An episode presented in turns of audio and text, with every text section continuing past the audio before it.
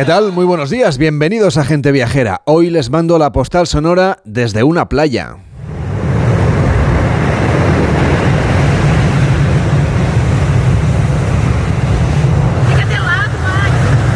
Hoy hace un poco de viento, pero por lo demás parece que hayamos llegado al paraíso. Hay poca gente.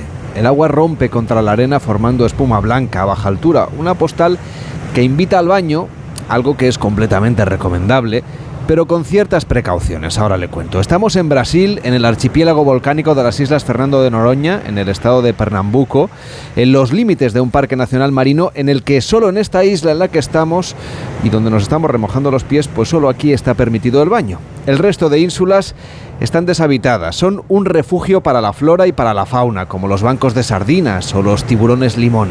Si ve cualquiera de las dos cosas, las sardinas o los tiburones, hágame caso y salga del agua. No sería el primer viajero que se lleva un mordisco de uno de estos animales. De los tiburones, claro. Nunca son mortales, pero hay que ir con cuidado. Y las sardinas no es que muerdan, es que son los que buscan los tiburones para alimentarse. Así que mejor aléjese de ellas, no sea que le confundan los tiburones a usted con el almuerzo. Venir hasta aquí, hasta esta playa, no es fácil. Quizá por eso ha sido elegida de nuevo como la mejor playa del mundo 2023 en el ranking de TripAdvisor que se ha conocido esta semana. No es sencillo visitarla, porque está aislada y no tiene servicios.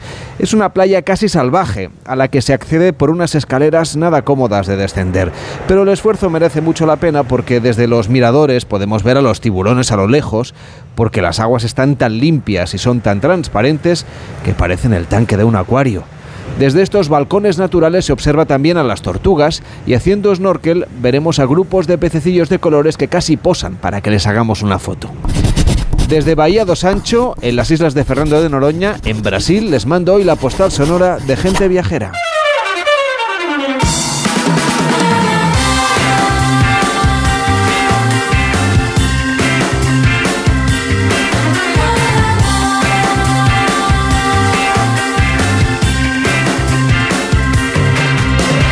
Gente Viajera, el programa de viajes de Onda Cero con Carlas Lamelo. A las 12 y 9, las 11 y 9 en Canarias, ya sabe que tenemos un WhatsApp que está siempre disponible para pedirnos destinos a la carta. Es el 699 46 4666 699 46 46 66. Pablo Mérida, ¿cómo estás? Muy buenos días. Hola, buenos días. ¿Qué tal, Carles? ¿Ya estás preparado para ver los Oscars? Hombre, y tanto. Pues hoy Pablo Mérida nos va a llevar por las películas que son firmes candidatas a llevarse los premios Oscars. Quedan unos días todavía para la entrega de premios, pero para que usted tenga tiempo de ir a verlas si quiere. Y nos va a contar aquellas que tienen pues como protagonista también al paisaje, ¿no? A los lugares donde han sido rodadas. Sí, claro, porque eh, nos permiten hacer simplemente las eh, que están nominadas a mejor película un viaje estupendo por, por prácticamente todo el mundo, ¿eh? Para conocer sitios muy, muy chulos. ¿Cuál es tu favorita para los Oscars de este año? Oh, me lo pones difícil, ¿eh? Mira que en los Goya lo tenía claro, pero en los Oscars a veces digo que a mí mmm, la segunda parte de Avatar me ha gustado mucho y me llueven almohadillazos, ¿eh? Pero se va a llevar muchos premios técnicos, supongo, pero no. Eh, bueno, no sé. está a mejor película, vete tú a saber. Lo que pasa es que a lo mejor no está muy bien que lo diga, pues ya te digo, no, no.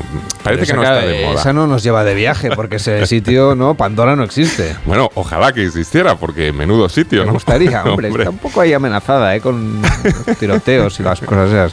Bueno, eh, tú que eres un madrileño afincado en Cataluña, Hmm. supongo que ya serás un experto en calzots, ¿no? Oh, me encantan los calzots, sí, sí, es mi perdición.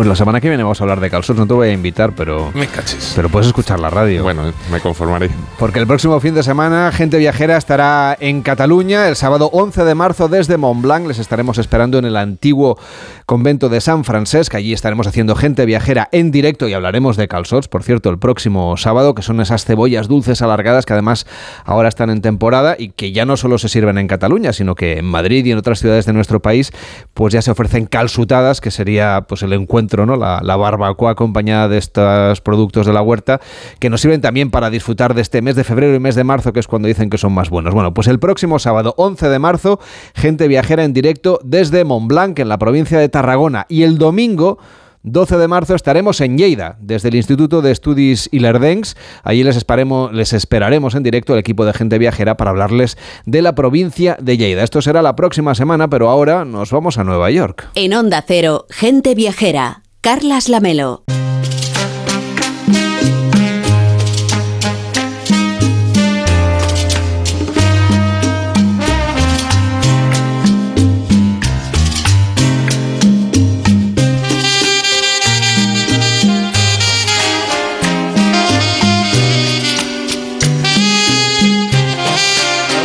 Uno de los destinos que más gusta a los españoles, que es la ciudad de Nueva York, pero vamos a ver una Nueva York diferente, como para una segunda visita o para una visita larga. Una vez usted ya conozca esa Nueva York de las películas, esa Nueva York eh, pues de los sightseeing, es decir, de las principales atracciones que hay que ver, pues le vamos a contar una Nueva York a ritmo latino, porque New York City and Company, la organización oficial de promoción de destinos y oficina de convenciones y turismo de los cinco condados de la ciudad de Nueva York, ha anunciado la más reciente presentación de Local Legends, una innovadora serie de vídeos en formato documental que lo que explica es la vida de los neoyorquinos, de neoyorquinos conocidos y sus perspectivas sobre algunos de los barrios más vibrantes y culturalmente ricos de la ciudad. Vamos a conocer esa Nueva York hispana. Take the AC the one train all the way uptown and you'll find yourself in Washington Heights.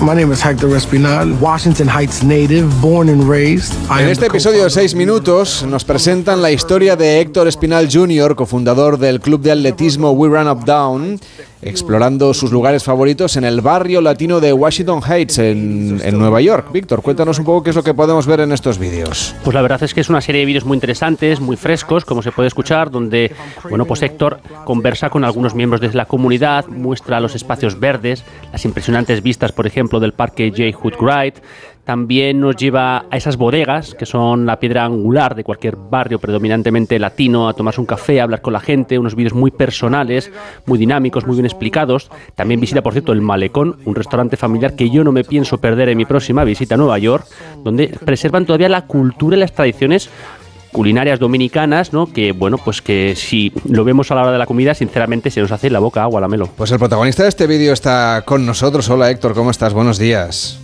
Hey, buenos días, ¿cómo están ustedes? Cuéntanos, ¿qué tal ha sido tu experiencia de participar en estos vídeos? Mi experiencia ha sido muy bonita, me siento, es un orgullo poder ser un guía turístico y enseñarle lo bueno que tiene eh, la comunidad que me hizo hombre, a mí que me vio nacer. Tuve la oportunidad de enseñar uno de mis sitios más favoritos cuando traigo visita a Washington Heights, que es el malecón eh, si no te llevo a mi casa donde mi mamá a comer, te llevo a donde el malecón, porque es lo mismo.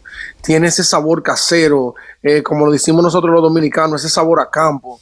Es una consistencia, no importa a qué hora tú vayas, qué día tú vayas, qué mes tú vayas, la comida sabe igual, así. Y yo creo que el ingrediente principal que ellos usan en la comida es el amor. Y eso es lo que se ve cuando uno se siente ahí a comer. Se siente, uno se siente como que está en su casa, como que está donde su mamá.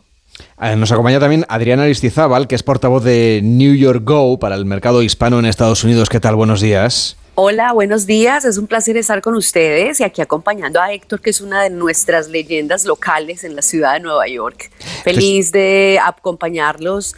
Eh, New York City and Company es la oficina de promoción de turismo de la ciudad de Nueva York en todo el mundo y pues estamos eh, muy complacidos de, poderlos acompañar hoy en su programa. decía yo que los eh, españoles que viajan a Nueva York, pues seguramente se imaginan un tipo de viaje y nosotros lo que les estamos sugiriendo es una visita ampliada o una segunda o tercera o cuarta visita a Nueva York, ¿no? Un nuevo viaje con una narrativa distinta para conocer esa comunidad hispanohablante. Así es, es que el área metropolitana de Nueva York tiene aproximadamente 4.8 millones de latinos de 20 países. Somos el 29% de la población de la ciudad con 2.3 millones de latinos y somos la concentración más diversa de latinos en los Estados Unidos y en cualquier otra ciudad del mundo. O sea, esto quiere decir, no, los latinos neoyorquinos de primera generación, aquí hay una gran cantidad de latinos neoyorquinos de primera generación y también familias con una larga historia, como es el caso de Héctor.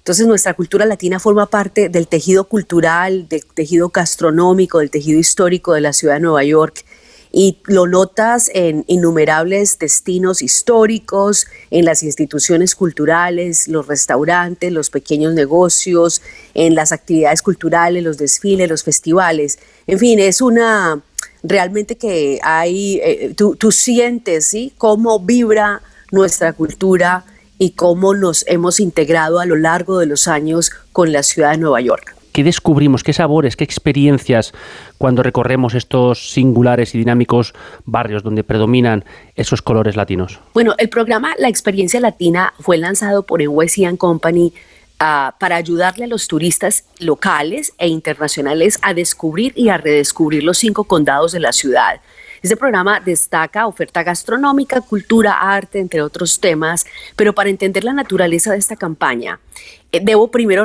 contarles, chicos, que esta iniciativa fue lanzada en junio del 2021 cuando se estrenó la película In the Heights. La película, como saben, fue producida por Warner Bros., fue filmada en Washington Heights y su historia es una carta de amor a la ciudad de Nueva York. O sea, esto te cuento que en un solo par de años esta cinta se ha convertido en parte de la cultura pop de, Nueva York y ha inspirado a gente de todo el mundo a visitar, a visitar la ciudad y a visitar Washington Heights. Y como ustedes saben, la cultura pop es un gran impulsor del turismo y ha sucedido en el pasado con producciones como Sex and the City, Friends, Seinfeld, Gossip Girl, que son, han sido shows que en su momento ayudaron a Nueva York a impulsar la industria del turismo y este fenómeno está ocurriendo otra vez con la película In the Heights que se estrenó eh, justo eh, cuando eh, se reabrió la ciudad después de la pandemia del COVID-19. Entonces, hay mucho por descubrir, hay muchas cosas que hacer con el programa y el hecho de que se haya lanzado también el programa Local Agents, pues ayuda muchísimo porque son personas, son empresarios, son emprendedores, es gente que está haciendo cosas importantes por la ciudad y es gente que está haciendo quedar muy bien nuestra cultura, no solamente a nivel nacional, a nivel local, sino a nivel internacional. ¿Y qué barrios podremos visitar siguiendo este recorrido? Bueno, pues la experiencia latina celebra la cultura y la diversidad de Washington Heights, East Harlem, Bushwick, Sunset Park, Longwood. También tenemos, esta, esta plataforma tiene contenido de guías culturales como la cultura uruguaya, la cultura peruana en la ciudad de Nueva York, la cultura cubana, la cultura colombiana, la brasilera, la panameña. Y actualmente también estamos trabajando en guías culturales eh, de, México, por ejemplo.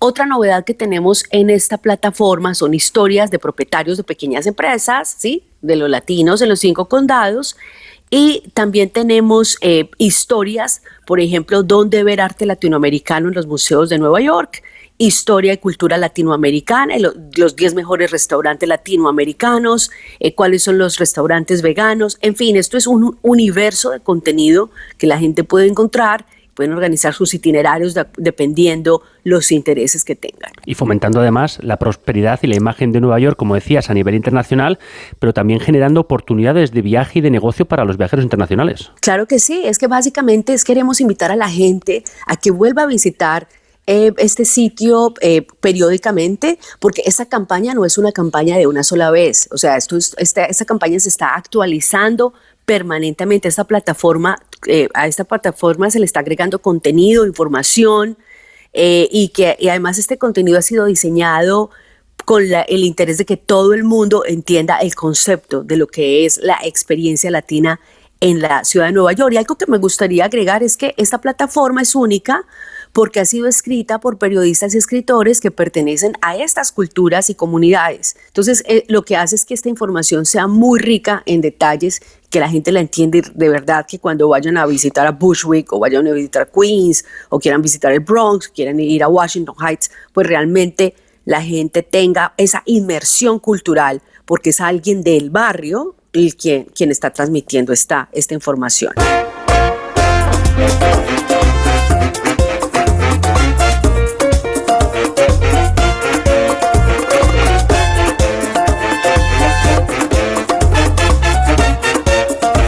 De viajera estamos recorriendo Nueva York a ritmo latino con esta campaña de Local Legends que nos permite conocer algunos condados, algunos barrios, algunas zonas de la ciudad de Nueva York que quizá son menos conocidas o que tienen ustedes menos planteadas a la hora de pensar en un viaje. Estábamos hablando con Héctor Espinal, que es uno de los protagonistas de esta campaña, que lo que trata es de conocer, o de dar a conocer, mejor dicho, estas partes de la ciudad. ¿Qué, sabores, qué colores, qué, qué partes de, de este proyecto vamos a poder conocer? Hablábamos antes de un restaurante, de tu preferido, pero seguro que podemos hacer otras cosas para sentirnos como un neoyorquino pero como un neoyorquino de origen latino. Para hablar de Washington Heights es muy importante también hablar de la historia de, de un inmigrante. Eh, cuando los dominicanos llegaron a Washington Heights, se sintieron como que estaban en la isla. Eh, por eso en el video eh, ustedes ven que nosotros visitamos una bodega, el malecón que tiene ese sabor a la isla. fuimos a donde Nidia Rivera, que es un hidden gem, así algo escondido que todo el mundo no conoce si no son del Alto Manhattan y nos fuimos, a donde Nidia a comer habichuela con dulce, que es eh, un postre muy popular en la República Dominicana durante la Semana Santa.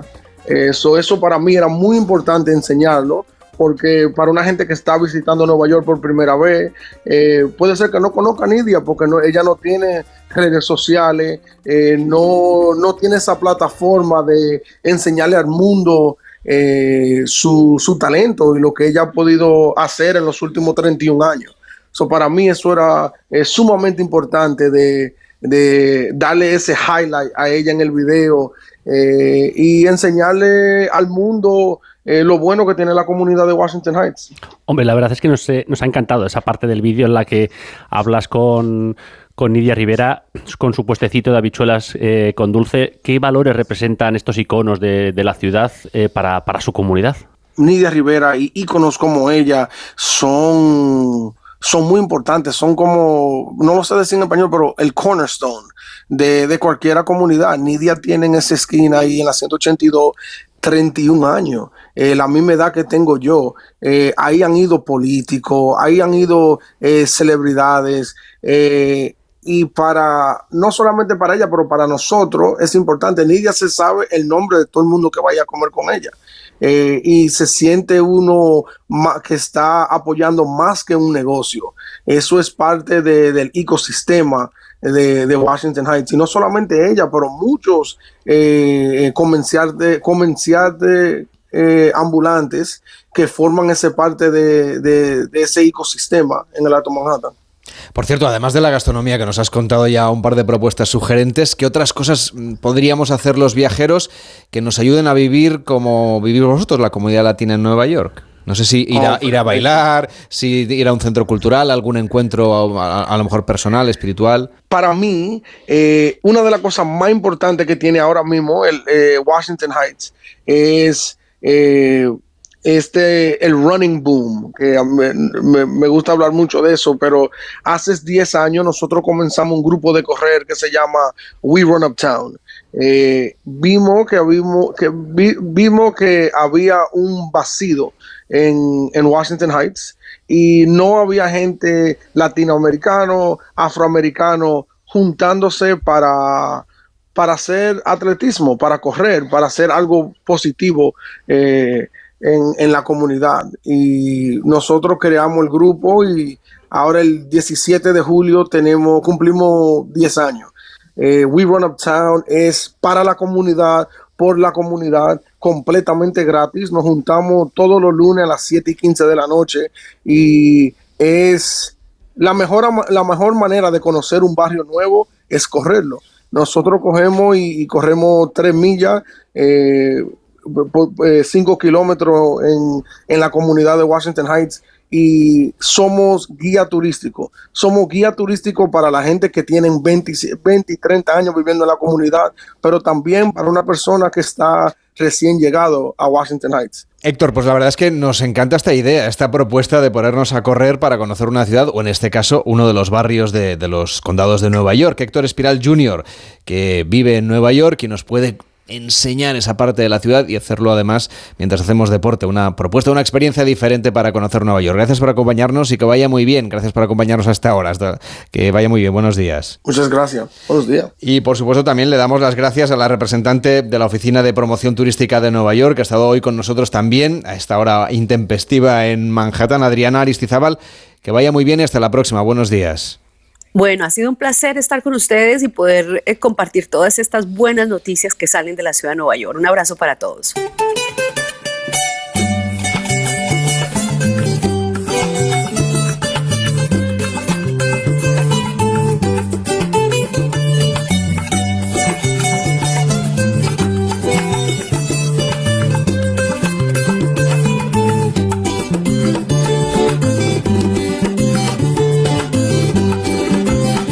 Seguimos recorriendo Nueva York en este caso, nos vamos al barrio del Bronx. Hay que cambiar esa percepción de las drogas y de la delincuencia, que la verdad para nada es lo que uno se va a encontrar en esta zona de la ciudad.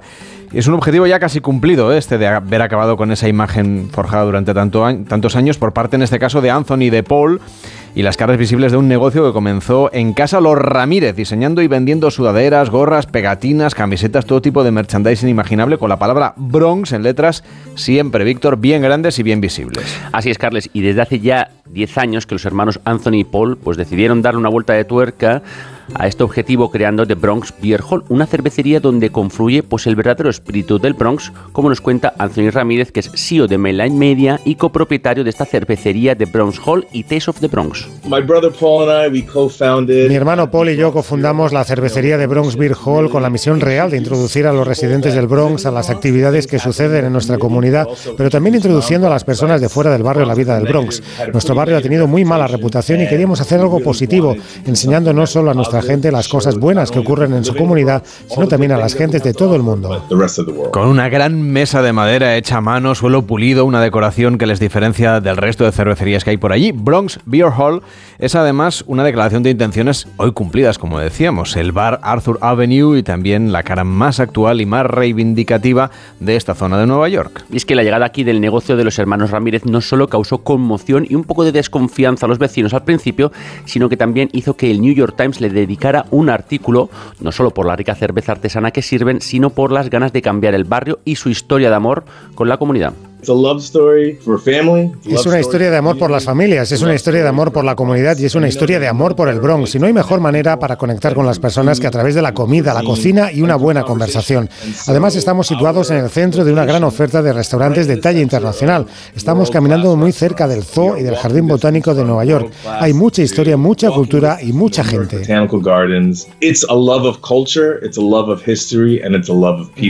Y desde luego, aunque la llegada de Arthur Avenue no estuvo exenta de recelo, como nos contaba antes Víctor, esa emoción no tardó luego en transformarse en entusiasmo, sobre todo por la vida que está dando esta cervecería a este lugar del Bronx, devolviéndole el alma al mercado, al barrio, en definitiva a la comunidad. Desde luego, y no tendría sentido nada de esto sin hacer pues converger a toda su comunidad y es por ello que su cervecería es mucho más que un pulmón en el mercado, es un mostrador donde confluyen los pequeños milagros gastronómicos de este rincón a la izquierda del Bronx. Lo que hemos estado intentando no es crear un nuevo Bronx, sino promocionar el barrio y a la gente que vive aquí desde hace tantos años. Cuando visitas Little Italy en Bronx Beer Hall, es de todos nosotros y está pensado para quedarse. Si te gusta la cerveza, como si no te gusta, no importa.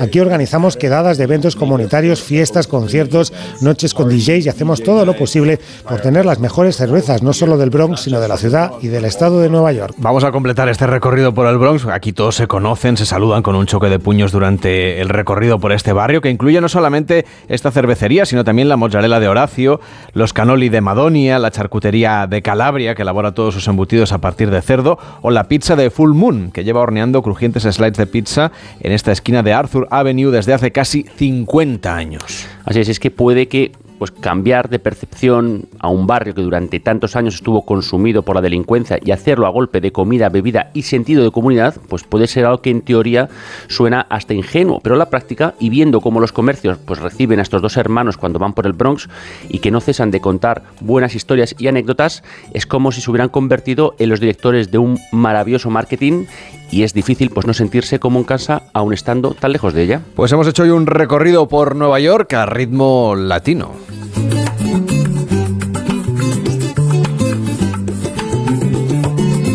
Gente Viajera, el programa de viajes de Onda Cero con Carlas Lamelo.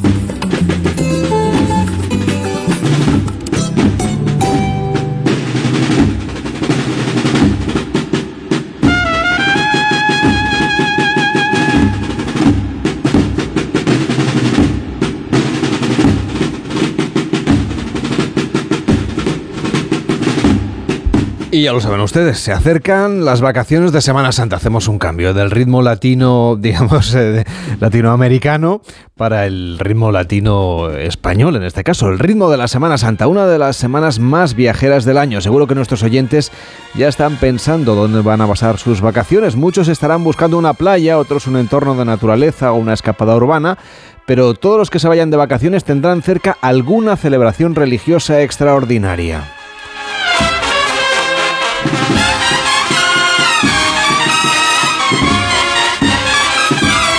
Enrique Domínguez Uceta, ¿cómo estás? Muy buenos días.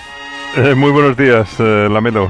Te vamos a pedir que nos recomiendes alguna de las muchas semanas santas diferentes que tenemos en nuestro país. ¿Por dónde empezamos, Enrique?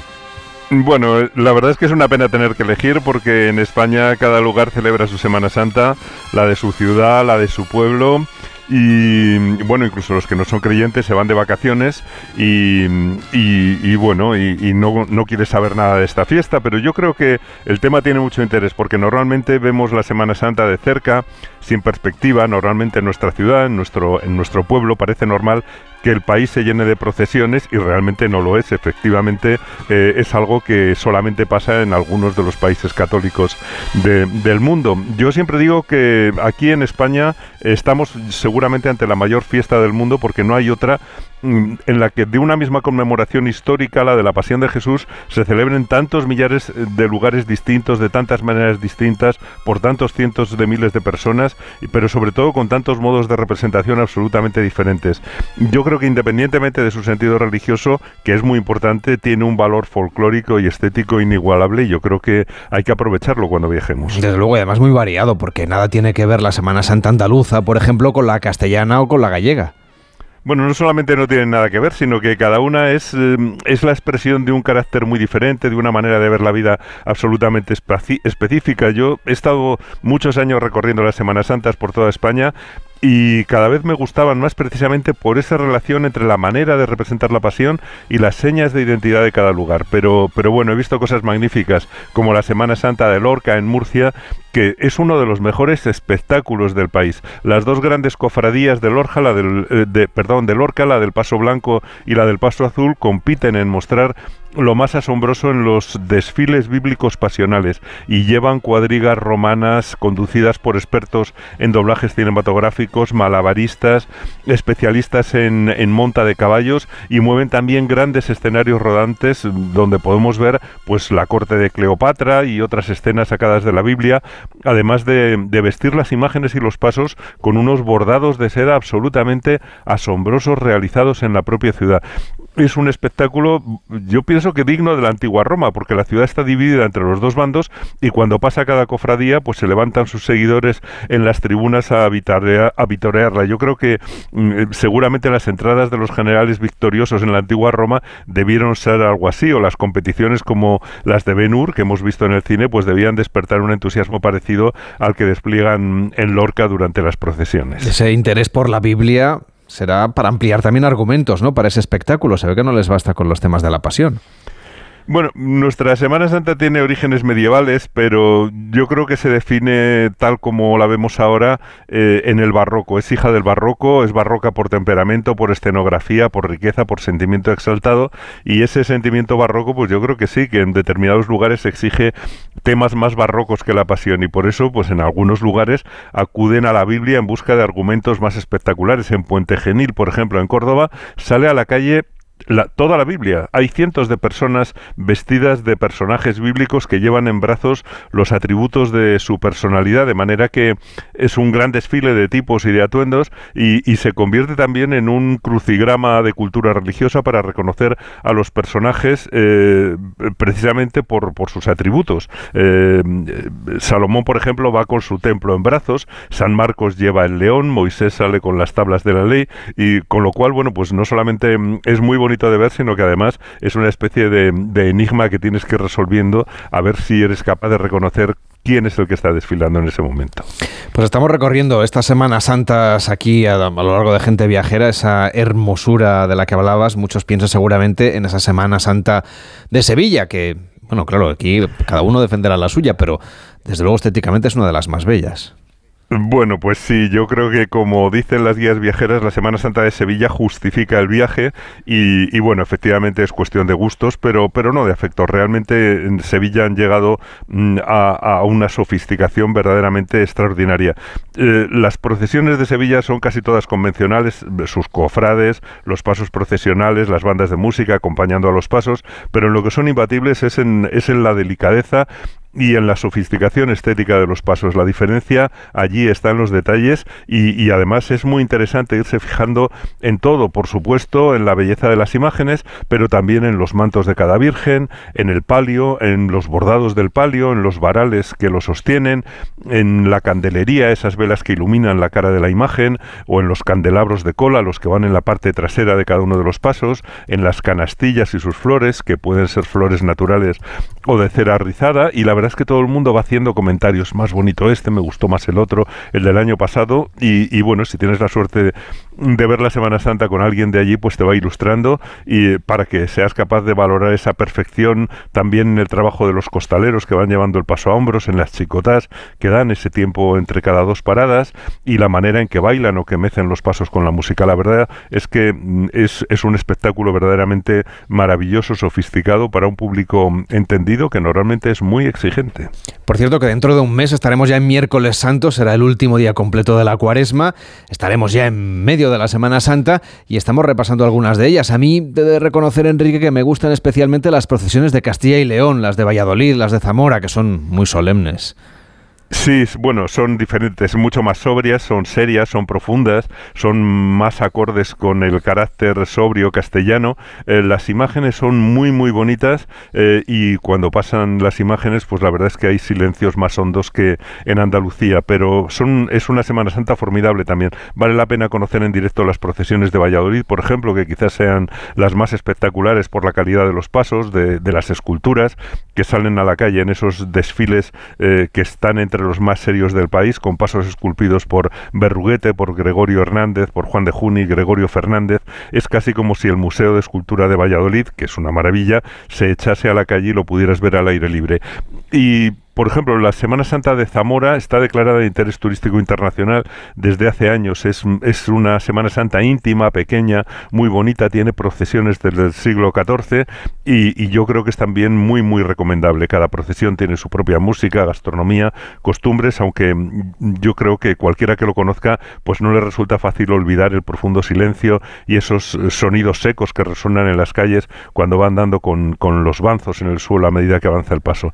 El miércoles santo sale el Cristo de las Injurias, el jueves santo la Cofradía de la Veracruz, que es una de las más antiguas en las Semanas Santas españolas, el viernes la procesión de la congregación, donde todas las imágenes hacen la reverencia ante la Virgen de la Soledad de las Tres Cruces, pues yo creo que es algo bonito de ver, mm, incluso aunque eh, en tu viaje pues predominen a lo mejor el senderismo o los paseos, es bonito acercarse cuando cae la tarde a ver las procesiones por el centro de la ciudad. Queda tiempo para todo, Enrique, hasta de saborear la buena gastronomía que tenemos en nuestro país. Oye, tú tienes una relación especial, me consta, con una Semana Santa en particular. Bueno, sin duda la Semana Santa de Cuenca, que he vivido allí tantas veces, en la que he participado, he sido pregonero y, bueno, que es un intenso despliegue de religiosidad a través de una ciudad bellísima y alucinante, mm, patrimonio de la humanidad, por supuesto, pero que además se acompaña también con esa valiosa Semana de la Música Religiosa que empezaron hace ya muchos años, que llega en esta ocasión a su 60 edición y que va a ser del 1 al 9 de abril. Y yo creo que pasar en Cuenca la Semana Santa pues puede ser una buena idea, al menos desde el miércoles combinando esos paseos por la ciudad, los paseos por las hoces, visitando los estupendos museos. Y otro lugar, mm, eh, que recomiendo a todo el que se acerque por el centro de la Mancha, pues es Alcázar de San Juan, la ciudad de la Orden de San Juan, con una larga tradición de procesiones también de Semana Santa, con mucho que ver y, y disfrutar, porque ya saben nuestros oyentes que Alcázar de San Juan es el gran centro de animación de todo el territorio circundante, o sea que va a estar muy animado durante los días de Semana Santa. Hemos mencionado antes eh, Sevilla, pero en realidad Andalucía está especialmente bonita durante los días de Semana Santa. Hacemos un poco como si esto fuera un paso y regresamos de nuevo, ¿no? A Andalucía. sí, sí, volvemos a, los orígenes. Por supuesto, hay que recordar que esas Semanas Santas tan especiales que se pueden disfrutar en Málaga o en Córdoba o en Cádiz, en Jaén, en Huelva, en Almería o ese escenario espectacular también eh, urbano como es Granada, que realmente son irrepetibles. Pero todas las capitales andaluzas tienen su propia celebración y ver las procesiones en los pueblos más bonitos de Andalucía pues también es maravilloso. Mm, eh, yo recuerdo con especial cariño las de Arcos de la Frontera, en Cádiz, por ejemplo, o en Priego de Córdoba, la lista sería interminable. Pero en el norte también hay Semanas Santas importantes, ¿eh? en tierras eh, de Lugo, por ejemplo, en Viveiro, donde hay cofradías desde el siglo XIII, cofradías antiquísimas que tienen a veces ritos penitenciales muy duros, como pasa en La Rioja, donde son famosos los picaos de la Sonsierra, en San Vicente de la Sonsierra, donde la cofradía de la Santa Veracruz pues mantiene disciplinas de otro tiempo que bueno, hace que los cofrades se azoten la espalda con espesas madejas de hilo crudo hasta que se forman ampollas que deben ser picadas para que brote la sangre. En La Rioja la verdad es que celebran mucho la Semana Santa en Nájera, en Logroño, en Aro, en Arnedo, en Calahorra, en Alfaro, por supuesto, donde estábamos ayer, pero no hay que olvidar que mm, en todas partes hay celebraciones muy especiales. Las de Ávila son imponentes, los tambores de Híjar y de Calanda en Aragón, los empalados de Valverde de la Vera en Cáceres. La verdad es que el repertorio de maneras de celebrar es infinito y siempre admirable. Y yo invito a todo el que esté de vacaciones que busque una Semana Santa que seguro que tiene a mano alguna maravilla eh, y que seguramente es una celebración única en el mundo. Totalmente. Y por cierto que después de la pausa de publicidad, Enrique, vamos a irnos de fallas a Valencia, también una tradición, en fin, muy remarcable. Bueno, admirable también, muy, muy incomparable y, muy única. Y sobre todo lo bonito es la manera en que lo vive la gente. No solamente lo que vemos, sino cómo la gente se reúne alrededor de la falla de su barrio, cómo celebran sus propias elecciones eh, de, bueno, pues de, de, quiénes van a ser los protagonistas cada año. La verdad es que es una fiesta muy popular, muy arraigada y aunque seamos muchos los que vayamos a verla, eh, hay que respetar que realmente es una fiesta que sale de la gente. Pues te tomo la palabra después de la pausa de la publicidad aquí en Gente Viajera nos vamos a las fallas. Enrique, cuídate mucho. Te saludo el próximo fin de semana, el sábado en Montblanc, en Tarragona, el domingo en Lleida. Hasta la próxima. Hasta entonces, Carles. En Onda Cero, Gente Viajera, Carlas Lamelo. Mallorca inspira en cualquier época del año. Es tierra de contrastes, costa e interior. Serra de Tramontana, patrimonio mundial. Mallorca es gastronomía y paraíso del deporte. Encuentra más razones para visitarnos en mallorca.es. Fundación Mallorca Turismo, Consell de Mallorca. Comer frente al ordenador, los aquí remamos todos juntos, las reuniones interminables. Respira, come frente al mar, rema en aguas cristalinas, disfruta paisajes interminables. No esperes al verano para volver a respirar. Hay un lugar a menos de una hora de ti que te espera todo el año. Vive las Islas Baleares.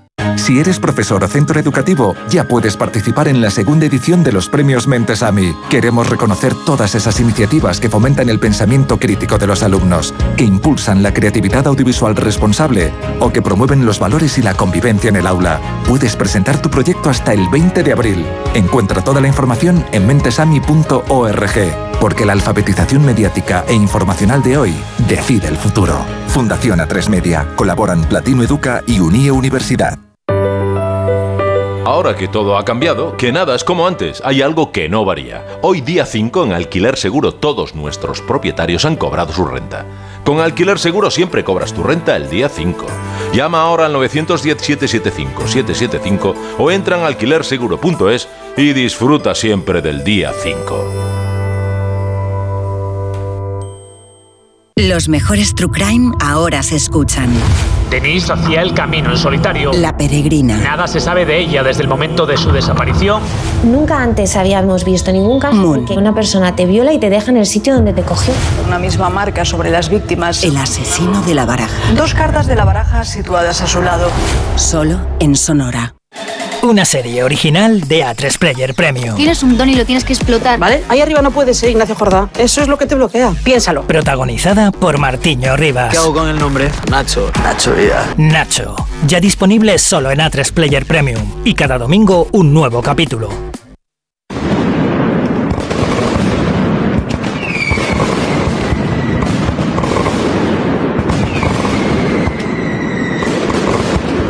En unos días la ciudad de Valencia volverá a vibrar y a brillar un año más con su fiesta grande, Las Fallas, unas celebraciones que son patrimonio de la humanidad por la UNESCO desde 2016 y este 2023 se espera además que sean unas fallas de récord, con multitud de actos falleros que hacen que estas fiestas sean inigualables e inolvidables para aquellos que las viven por primera vez o para los que tienen muchísima experiencia.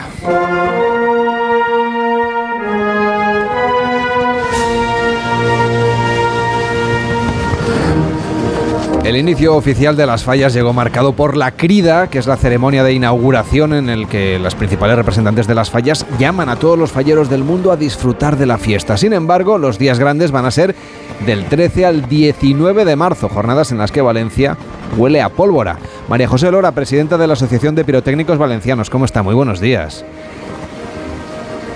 Hola María José, ¿qué tal? Muy buenos días. Hola, bueno, María José, ¿cómo está? Buenos días. ¿Me escucha bien, María José? Sí. ¿Me escucha bien, María José?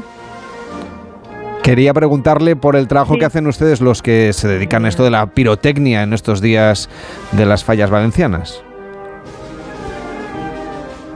María José creo que no puede escucharnos hasta ahora, enseguida charlamos con ella. Tenemos otros invitados para hablar hoy también de las fallas, como José López Churro, que es presidente de la Falla Espartero. ¿Cómo está? Muy buenos días. Hola, buenos días. ¿Qué tal? ¿Cómo estáis? Encantado de saludarle y de hablar de las fallas. Háblenos un poco de los casales, del trabajo que hacen las asociaciones culturales que sin ánimo de lucro permiten que estas fallas sigan adelante. Pues mira, eh, los casales es el centro neurálgico de, de la falla, es donde todos los falleros y todos los vecinos que quieren pertenecer a nuestra comisión nos reunimos, donde celebramos todos los actos y donde damos culto a todo lo que es la tradición y la cultura valenciana. ¿Dónde le pillamos ahora mismo? Oímos ruido de fondo, parece una mascleta. Pues sí, me pilláis en el casal. Hoy tenemos la comida del fallero y donde también eh, atendimos a nuestros fallos de honor y están los niños tirando una pequeña mascleta en la puerta. O sea que, aunque estoy un poco separado, pero seguramente que lo oís. Ustedes tiran pirotecnia entonces todo el año, ¿no? aquí, aquí no paramos, aquí siempre estamos para cualquier acto, cualquier celebración, lo celebramos con pólvora. Eh, su falla tiene en concreto 117 años y la fallera mayor eh, del Espartero tiene 91 años, es decir, que aquí hay gente de todas las edades, los chavales que ahora están disfrutando con los petardos y, luego todos los demás, ¿no? Sí, sí, tenemos la fallera eh, más mayor de, de nuestra comisión, tiene 91 años y tenemos hasta niños pues recién nacidos, desde, desde prácticamente unos meses. ¿Y cualquiera puede hacerse fallero, por ejemplo, aunque, aunque no se han nacido en Valencia, aunque esté viviendo ahí temporalmente? Por supuesto, y de hecho tenemos tenemos en nuestra comisión algunos falleros de, Madrid y tenemos falleros de, toda España que han venido, que, se han integrado con nosotros, que les ha gustado la fiesta y que por supuesto se han hecho falleros y, y nada, y aquí los tenemos la semana que viene. ¿Cómo organizan ustedes todo el trabajo que tienen que hacer para preparar las fallas durante todo el año? Bueno, pues es un trabajo en equipo, es un trabajo que, se reparte entre toda la comisión directiva, que es eh, todo sin ánimo de lucro y, nada, y por gusto nos repartimos los trabajos y hay quien se encarga de hay quien se encarga de la logística y de la gastronomía, quien hace, monta los festejos y al final es un trabajo que hacemos entre todos y con mucho gusto. Ahora que nos hablaba de la gastronomía, sé que hoy tienen la comida esta que usted nos estaba contando, que escuchamos ahí de fondo esa pequeña mascleta. ¿Qué menú se va a servir hoy en su casal? Bueno, pues hoy tenemos las tradicionales picaetas que, amenizan con un vino de honor previo para, para atender a todos los fallos de honor y luego tenemos un arroz de bogavante. Hoy somos 200 y hacemos arroz de bogavante para 200. ¿Cuántos bogavantes han tenido que conseguir? Muchísimos, ¿no? Hemos comprado 50 o 60 bogavantes. No, pues nada, oiga, o, 80, había, había una, una caja entera. a esta hora hay mucha gente que seguro que siente envidia, ¿eh? con ganas de saborear ese arroz con bogavante, pero le voy a preguntar por un dato curioso. Eh, ustedes tienen una falla con récord de primeros premios en la sección infantil, 12 premios. ¿Cómo funciona el tema de las secciones? Explicándoselo a los oyentes que nunca hayan ido de fallas. Pues mira, las secciones se van eh, dividiendo en función de los presupuestos que cada, que cada comisión eh, destina para la construcción de su falla, tanto la falla infantil como la falla grande. Entonces, en función de los presupuestos se van cortando, se van eh, haciendo las, secciones. La máxima sección, que es sin, sin, límite, es la, la, la sección de especial y nosotros en esa sección pues militamos desde hace años y, bueno, y hemos tenido la suerte de, conseguir los primeros premios, 12 primeros premios, que es el récord de, todas las fallas que hay aquí en Valencia. José López Churro, presidente de esa falla Espartero, que vaya bien esa comida y que vayan bien los días de fallas. Hasta la próxima. Muy buenos días. nada, muchas gracias a vosotros y que sepáis que estáis todos invitados y a todos los oyentes los esperamos aquí. Pues seguro que sí. María José Lora, ahora sí la tenemos al teléfono. ¿Cómo está? Muy buenos días. Hola, buenos días. ¿Cuál es el trabajo que hacen ustedes, los de la pirotecnia? Pues nada, pues preparar todas las mascletas, todos los fuegos de artificios y eh, ya estamos en plena campaña. ¿Cómo se prepara una mascleta? Uy, se prepara con, pues con mucho tiempo y muy artesanal. Eh, primero, lo primero que tienes que diseñar es el tipo de espectáculo que quieres hacer y bueno, como le he dicho, lo que es el tipo de mascleta, el espectáculo tipo mascleta es muy artesano. y muy todo, manual. Y todo esto supongo que con mucha seguridad, ¿no? Aunque ustedes ya tienen eh, mucha experiencia, pero hay que hacerlo todo con sumo cuidado, intuyo. Claro, aquí en, lo que es las instalaciones cumplimos estrictas normas de seguridad y que tenemos que continuar también luego en el sitio de disparo, que también se, se tiene que cumplir unas estrictas normas según el reglamento. Tenemos de pirotecnia. Tenemos la pirotecnia, tenemos los casales, tenemos a los falleros, nos falta la fallera mayor. Marta González, ¿cómo está? Muy buenos días. Hola, buenos días, muy bien. Aquí estamos en la falla, emocionados y nerviosos. ¿Cómo se prepara el traje para ese día? Para esos días, vaya. Pues mira, inicialmente tienes que ir a una tienda de indumentaria valenciana, escoges la tela que más te guste, eh, mediante agenda agendas el tema de la confección y cuando ya vas a las distintas pruebas y ya tienes más o menos todo confeccionado, escoges lo que se llama las manteletas, que es el delantal que tienes en la falda y el pico que se lleva en el corpiño. Y, y nada, y ya cuando lo has escogido y te lo han cosido, lo recoges y ya está listo para vestirse. Vas a que te peinen, te coges el aderezo, que son las joyas que llevamos, las peinetas y, listos. Todo esto de la agenda, ¿con cuánto tiempo? Es ¿cuánto se tarda en elegir, preparar, hacer los ajustes y demás? Uf, eso es depende, también es depende de la cantidad de clientela que pueda tener la tienda de indumentaria valenciana, pero normalmente un, par de meses, tres meses. También es en función un poco, porque, bueno, cuando eres fallera mayor, las, eh, las modistas tienen muy en cuenta que obviamente vamos un poco a correr prisa, entonces eh, intentan eh, hacerlo todo, o sea, como priorizar y luego ya van los demás, los, los distintos falleros que quieren iniciarse dentro del mundo fallero. Tu Marta ya lo tienes todo preparado entonces. Hombre, claro, yo es que mi sueño era ser fallera mayor y sobre todo fallera mayor de, de mi comisión, de Espartero.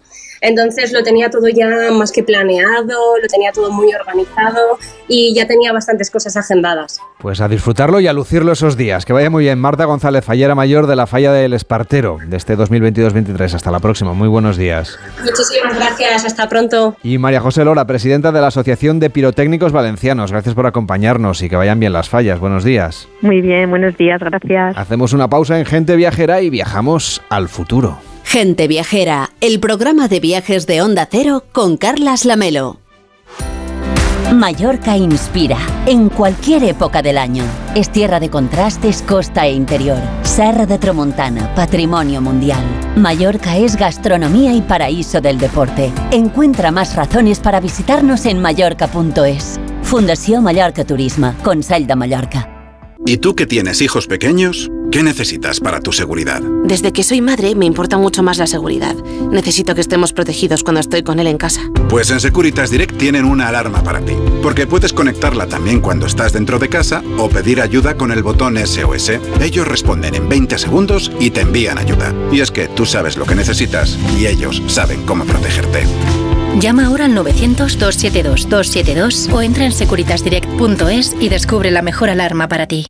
Soy un enfermo de ELA y seguro que me imaginas en una silla, pero mi mayor soporte no es ese, sino la silla en la que se sientan mis acompañantes. Tú también puedes sentarte y sentirte cerca haciéndote socio en ffluzon.org con la colaboración del Ministerio de Derechos Sociales y Agenda 2030. Comer frente al ordenador, los aquí remamos todos juntos, las reuniones interminables.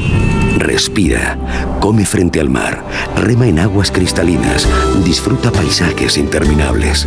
No esperes al verano para volver a respirar. Hay un lugar a menos de una hora de ti que te espera todo el año. Vive las Islas Baleares. Mallorca inspira en cualquier época del año. Es tierra de contrastes, costa e interior. Serra de Tramontana, patrimonio mundial. Mallorca es gastronomía y paraíso del deporte. Encuentra más razones para visitarnos en mallorca.es. Fundación Mallorca Turismo, Consell de Mallorca. En Onda Cero, gente viajera. Carlas Lamelo. Como decíamos, ahora viajamos al futuro para conocer cómo serán los diferentes tipos de viajeros dentro de una década. Alejandra Carril, buenos días. Hola, buenos días, Carles. Esta semana la compañía Amadeus ha presentado un nuevo estudio sobre tribus viajeras, perfiles turísticos que se espera que existan en el año 2033. Así es, agrupan en cuatro tribus a los viajeros que comparten formas de pensar y comportamientos. Este informe es la continuación de una serie que ya nos permitió conocer cómo eran los viajeros en 2007 cuando salió el primero. También en 2015 y que ahora tiene como principal objetivo ofrecer la mejor experiencia a la hora de viajar a los turistas de los próximos 10 años. Entre las novedades que más llaman la atención está la forma de pago en los viajes del futuro. Será en criptomonedas, que se sitúa como la tecnología que más interesa a los viajeros, aunque también lo hacen los nuevos usos que le daremos a la realidad virtual. Cuatro tribus o cuatro perfiles turísticos que nos identificarán en el futuro y que marcarán las próximas tendencias en el sector del turismo guiados por esas nuevas tecnologías, pero cuéntanos Alejandra, ¿cómo podemos utilizar esa realidad virtual? Principalmente los viajeros buscarán transportarse a los lugares de destino antes incluso de ir gracias a la realidad virtual. Están interesados en conocer de la forma más real posible las ciudades, las playas, las zonas de montaña, con antelación suficiente para disfrutar de una experiencia más planificada. Aunque no todos los perfiles turísticos lo buscan, hay algunos, por ejemplo, que huyen de la tecnología y otros que en las redes sociales lo que quieren ir a visitar. David Vidal, director de desarrollo de clientes del sur de Europa de Amadeus, ¿cómo está? Muy buenos días. Muy buenos días, Carlas, y muy buenos días, Alejandra. ¿Cuáles van a ser las principales diferencias de los viajeros de hoy a los viajeros de dentro de 10 años? bueno, es una pregunta interesante. Yo creo que es necesario primero ponernos un poquito en contexto, ¿no? Eh, de por qué hacemos este tipo de, estudios y este tipo de análisis. Nosotros hacemos este estudio eh, junto con la compañía Northstar Research y lo que estamos buscando precisamente es mejorar la experiencia de viaje. Para, nosotros es fundamental trabajar y colaborar con el resto de la industria en poder explorar y analizar las fuerzas de cambio y, también cómo serán, cómo seremos realmente los, los viajeros dentro de 10 años.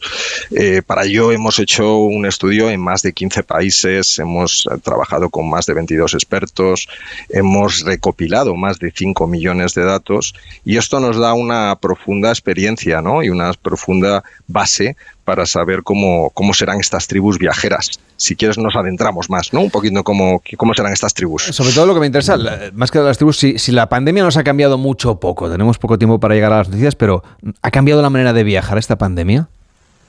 Indudablemente, eh, al final eh, es un hecho que, a todos nos ha transformado, no como solo como viajeros, sino como sociedad en general.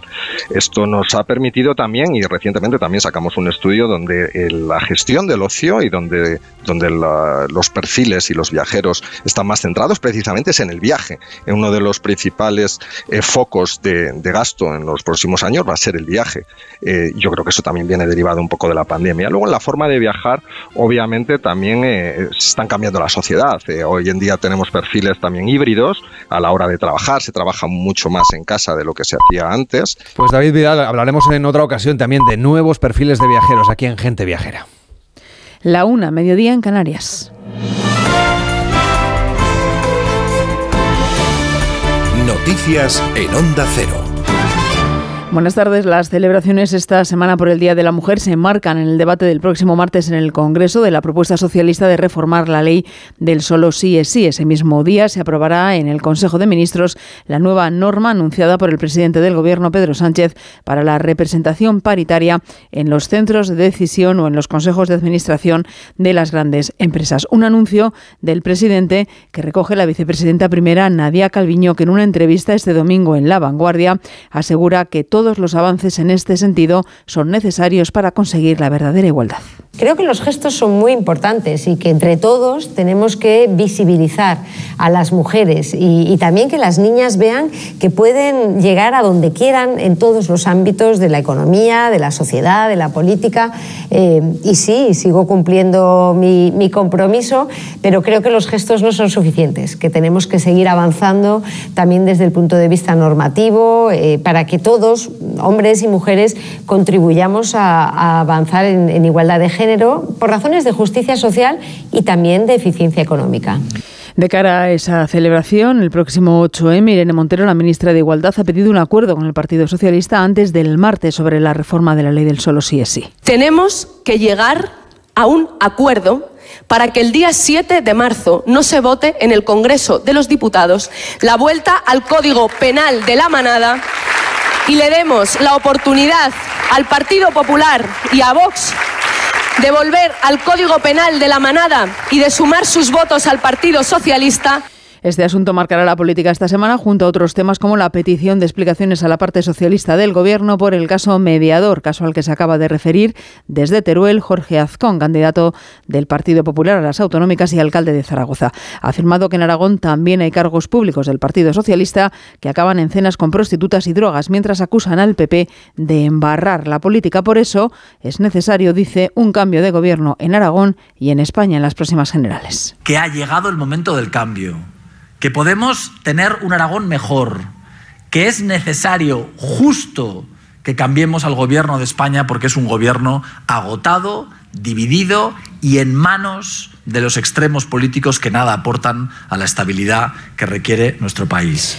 Cita además en el exterior, en Israel, donde miles de personas se han vuelto a manifestar en las últimas horas contra la reforma judicial que está tramitando el gobierno de Netanyahu. Es la novena semana de protestas. La policía israelí ha tenido que dispersar a los participantes con cañones de agua. Ya se ha anunciado un nuevo día de protestas para el jueves 9 de marzo. Corresponsal en Jerusalén, Hanna Beris. A los gritos de democracia, cerca de un cuarto millón de israelíes salieron anoche a las calles en casi 100 puntos de todo Israel a manifestar nuevamente por novena semana consecutiva contra la polémica reforma judicial que ya está siendo votada en el Parlamento.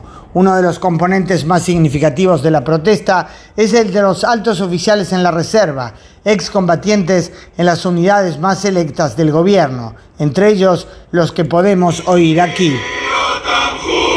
150 reservistas de unidades selectas de la Fuerza de Defensa de Israel cantando el himno nacional, llevando banderas de Israel frente a la casa del ministro de Defensa, Yoav Gallant. Hemos combatido enemigos de afuera, dicen, y ahora debemos alertar ante un peligro interno. Así lo afirman muchos de ellos que han arriesgado sus vidas en numerosas ocasiones para defender a Israel. Deporte Rafa Fernández. En una jornada en la que vuelve la Fórmula 1 más ilusionante de los últimos años para las aspiraciones españolas, será a partir de las 4 cuando los monoplazas arranquen en el circuito de Sakir la primera carrera del año con el vigente campeón del mundo, Max Verstappen, partiendo desde la pole acompañado en primera línea por su compañero Sergio Pérez. La segunda será para los Ferraris de Leclerc y Carlos Sainz, mientras que en la quinta posición aparece el Fernando Alonso más ilusionado de las últimas temporadas con su flamante Aston Martin. Estas son las sensaciones de los dos pilotos españoles. He hecho una vuelta que me ha valido para cuarto, que no, no es lo ideal y no es donde queremos estar, pero dadas las circunstancias yo creo que no está mal. El punto fuerte del coche hasta ahora han sido las tandas largas, así que saliendo en el top 5, ojalá podamos estar ahí en la, en la lucha por, eh, por buenos puntos y, y, si pasa algo delante nuestro, pues muy cerquita del podio, ¿no? Así que, pues bueno, ver para creer. La Liga además eh, vuelve con esta tarde con el Barcelona que va a recibir al Valencia sin Gabri, sin Pedri, sin Lewandowski, sin Dembélé ante unos valencianistas que también están muy necesitados de puntos. Será a partir de las 4 y cuarto y el marcador también marcará el partido que mida a las 9 a Betis y Real Madrid en Heliópolis. Por cierto, que los blancos acaban de confirmar la baja de última hora de Odiro en la convocatoria por una sobrecarga muscular. Antes a las 2 juegan Valladolid y Español, a las 6 y media Athletic Rayo y la Real Sociedad acaba de confirmar la renovación hasta 2026 de Aritz Elustondo. Es todo, más noticias en Onda Cero a las 2 de la tarde, la una en Canarias, en una nueva edición de Noticias Fin de Semana con Juan Diego Guerrero y en nuestra página web ondacero.es. Continúan con Carlas Lamelo y Gente Viajera. Como el perro y el gato. Es lo que tiene ir al veterinario, que vean lo que le pasa, el veterinario ha valorado que esa tos requiere un tratamiento con corticoides y el animal está mejorando. Los gatos que viven en un recinto cerrado y que no salen al exterior, evidentemente en algún momento tienen la curiosidad. Tienen el interés, esa curiosidad. Y si ven una puerta abierta y dicen, a ver qué hay ahí al fondo, pues tiran. Aquí está, como el perro y el gato, para pasar ese buen rato. Todo sobre las mascotas con Carlos Rodríguez, como el perro y el gato. Sábados a las 3, domingos a las 2 y media de la tarde y siempre que quieras, en la app y en la web de Onda Cero. Patrocinado por Menforsan, los especialistas en cuidados, higiene y cosmética natural para las mascotas. Te mereces esta radio. Onda Cero, tu radio.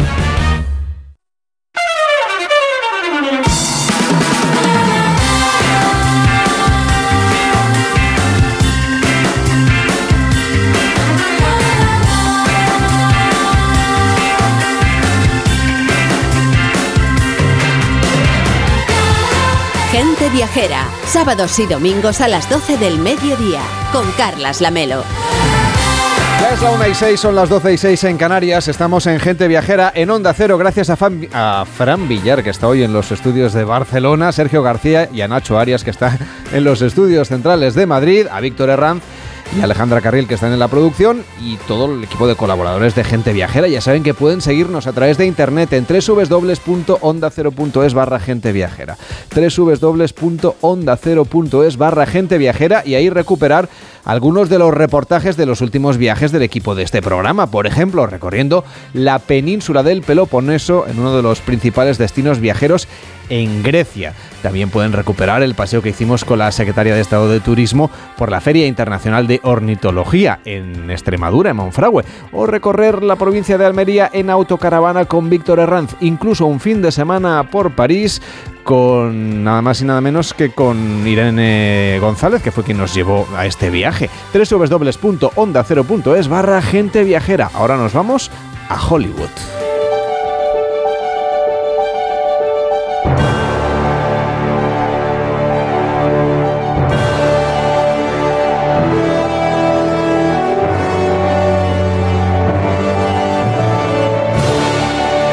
Domingo de la próxima semana, el 12 de marzo, se celebra la edición número 95 de los premios Oscar, por los que van a competir desde superhéroes hasta cantantes, directores de orquesta, cineastas y algunos en ciernes además, e incluso algún irlandés melancólico que necesita la amistad de alguien.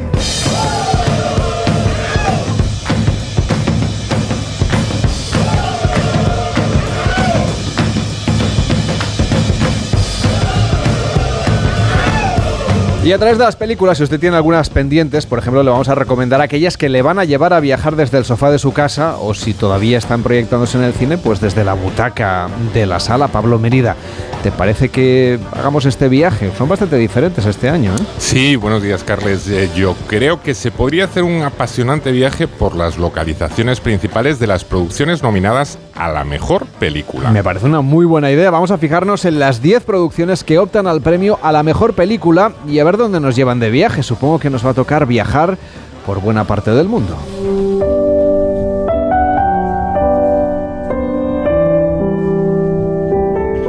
Desde luego, mm, habría que iniciar el viaje en los Estados Unidos, ya que, como no podía ser de otra manera, aquí se rodaron varios de los largometrajes nominados.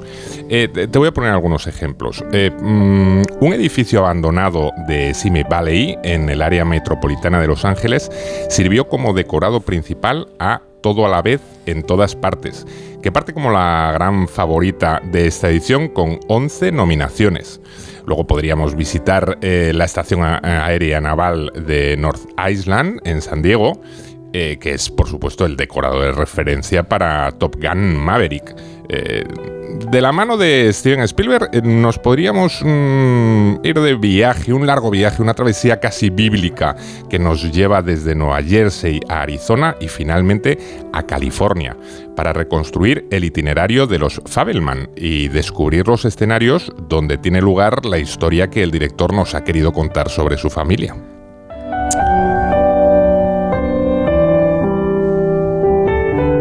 Y de Estados Unidos saltaríamos a Canadá y nos dirigiríamos al área de Toronto, donde se rodó Ellas Hablan. Pero perdona, habla, eh, perdona, habla. Pablo, a ver, perdona que te interrumpa. Te has ido de Estados Unidos y no has hecho mención a la película Baz Luhrmann Elvis. La película de Baz dicho ¿eh? Luhrmann, que se llama Elvis. No me equivoco, esta película Elvis cuenta con ocho nominaciones y transcurre en lugares tan emblemáticos como Tupelo en Mississippi o Memphis en Tennessee. Ya, pero en realidad las cámaras no pasaron por ninguno de esos lugares.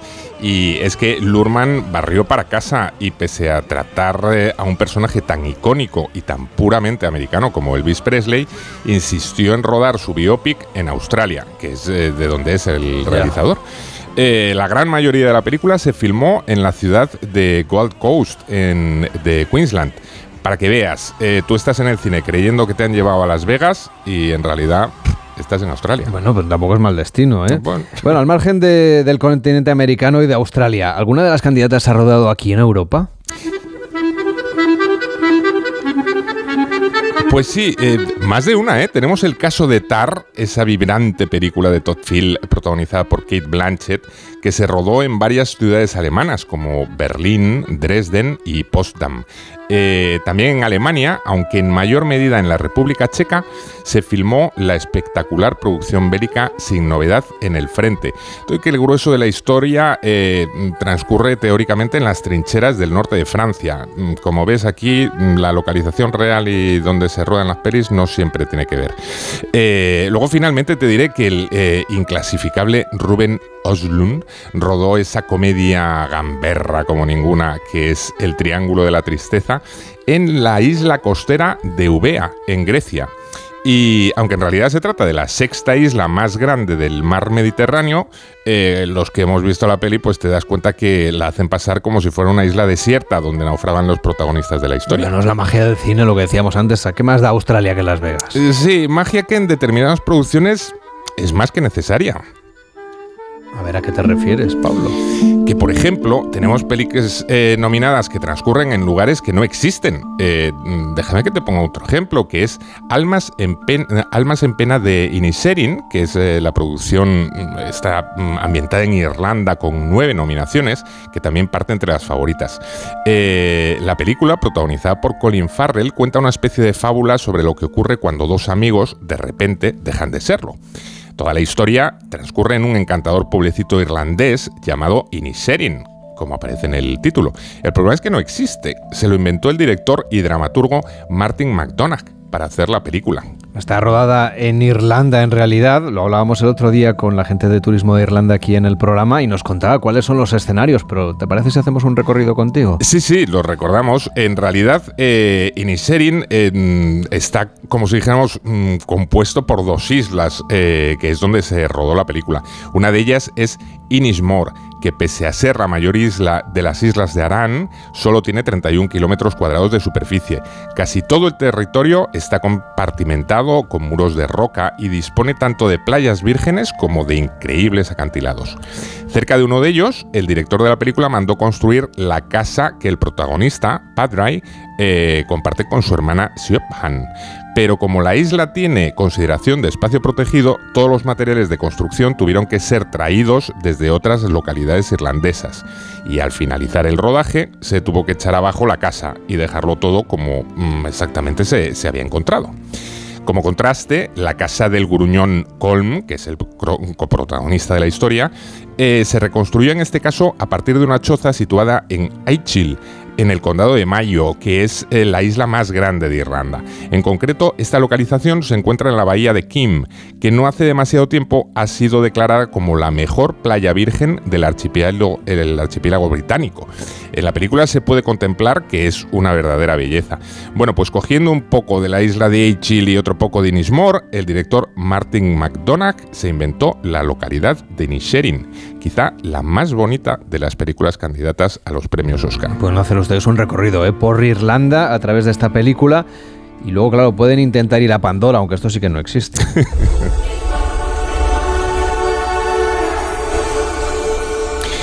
Por supuesto, el increíble entorno de Avatar, el camino del agua, otra de las favoritas para los Oscars, es otra localización que no existe. En este caso todo es fantasía y los escenarios están creados digitalmente, lo que no deja de tener un mérito increíble, ¿eh? también las cosas como son. Ahora bien, se dice que para idear Pandora, el director James Cameron se inspiró en zonas concretas de Nueva Zelanda y sobre todo en la isla de origen volcánico Rarotonga, la más grande y poblada de las Islas Cook a ver eh, si tienes la suerte de viajar hasta este punto del Océano Pacífico para dar ganas, no me, ganas no me faltan, Pablo. Ya me imagino, pues a, ver, igual ahí te puedes ambientar y te crees que estás en Pandora. Me encantado. ¿eh? Me voy a Rarotonga en cuanto, en cuanto pueda. en cuanto acabes. No, no. Llego a tiempo para la semana que viene. Estamos en Gente Viajera, una semana de la entrega de los premios Oscar en Hollywood. Hacemos un repaso de las candidatas a mejor película y dónde se han rodado o mm, qué escenarios podríamos recorrer o cómo podríamos viajar desde el sofá de casa o desde la butaca del cine. De momento, Pablo, ya hemos hecho un buen recorrido. Sí, estas han sido, mm, digamos, las que están como nominadas en la categoría de mejor película, pero nos hemos dejado otras candidatas eh, que está, aparte del clásico eh, mm, Babylon que nos lleva al Hollywood de de, el cine mudo, la transición entre el mudo y el sonoro. Está la mítica Wakanda de Black Panther o la siniestra y oscura Gotham City de Batman. Claro, de sitios que tampoco existen. Evidentemente no. Bueno, Hollywood, el antiguo. Bueno. el Hollywood sí, no, me refería a Wakanda y a, Batman. bueno, tampoco hemos contemplado la categoría de mejor película internacional, que ahí supongo que sí que habrá viajes, ¿no? Habrá también algunos lugares interesantes que descubrir. Sí, bueno, aquí hacen esto un poco extraño que ya ha ocurrido anteriormente, que eh, es una de las nominadas en esta categoría, como es Sin Novedad en el Frente, también es candidata al premio a la mejor película, lo que no parece tener demasiado sentido, pero bueno, en Hollywood hacen estas cosas. Todo y que en la categoría a la mejor película internacional, yo personalmente confío en que nos lleven hasta la ciudad de Buenos Aires con la magnífica película de Santiago Mitre, Argentina 1985. Pues una muy buena película. Argentina te vas tú, ¿no? Es tu próximo viaje. Oh, sí, sí. Bueno, pues ya nos lo contarás aquí en Gente Viajera el próximo domingo 12 de marzo. Ya saben que se entregan los Oscar y lo podrán seguir en No Sonas con José Luis Salas en el programa habitual que, hace él con motivo de los Oscar el año pasado me dejó asomarme un poquito. Comentamos lo del, lo del puñetazo de Bruce oh. Willis aquí en directo. de eh, Will Smith. De ay, perdón, de Bruce Willis, de Will Smith, estoy fatal. Que me, que me perdonen los oyentes. Pues efectivamente, pues de Bruce Willis tampoco hubiera estado mal. El bueno, pobrecillo que ahora está, está, está con mala salud. Bueno, en fin, en Gente Viajera lo que hacemos es un repaso a través de los escenarios de cine. Aquí en Onda Cero ahora hacemos una pausa y nos vamos a la Antártida. Vamos a recorrer este lugar a través de la novela Un desierto de hielo de Maite Rodríguez Ochotorena.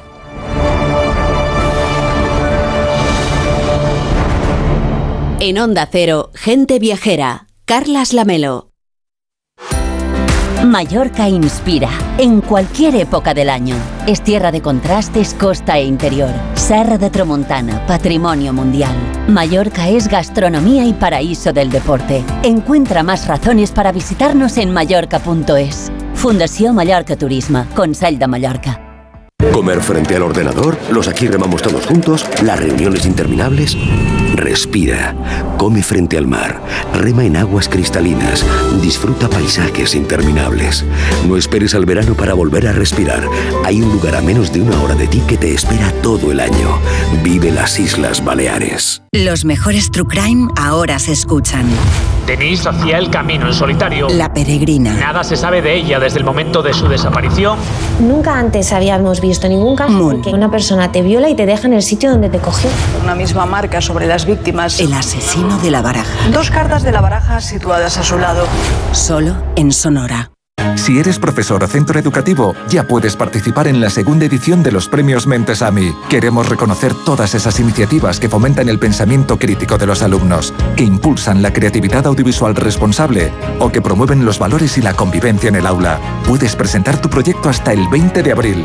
Encuentra toda la información en mentesami.org, porque la alfabetización mediática e informacional de hoy decide el futuro. Fundación A3 Media. Colaboran Platino Educa y Unie Universidad. ¿Y tú que tienes hijos pequeños? ¿Qué necesitas para tu seguridad? Desde que soy madre me importa mucho más la seguridad. Necesito que estemos protegidos cuando estoy con él en casa. Pues en Securitas Direct tienen una alarma para ti, porque puedes conectarla también cuando estás dentro de casa o pedir ayuda con el botón SOS. Ellos responden en 20 segundos y te envían ayuda. Y es que tú sabes lo que necesitas y ellos saben cómo protegerte. Llama ahora al 900-272-272 o entra en securitasdirect.es y descubre la mejor alarma para ti.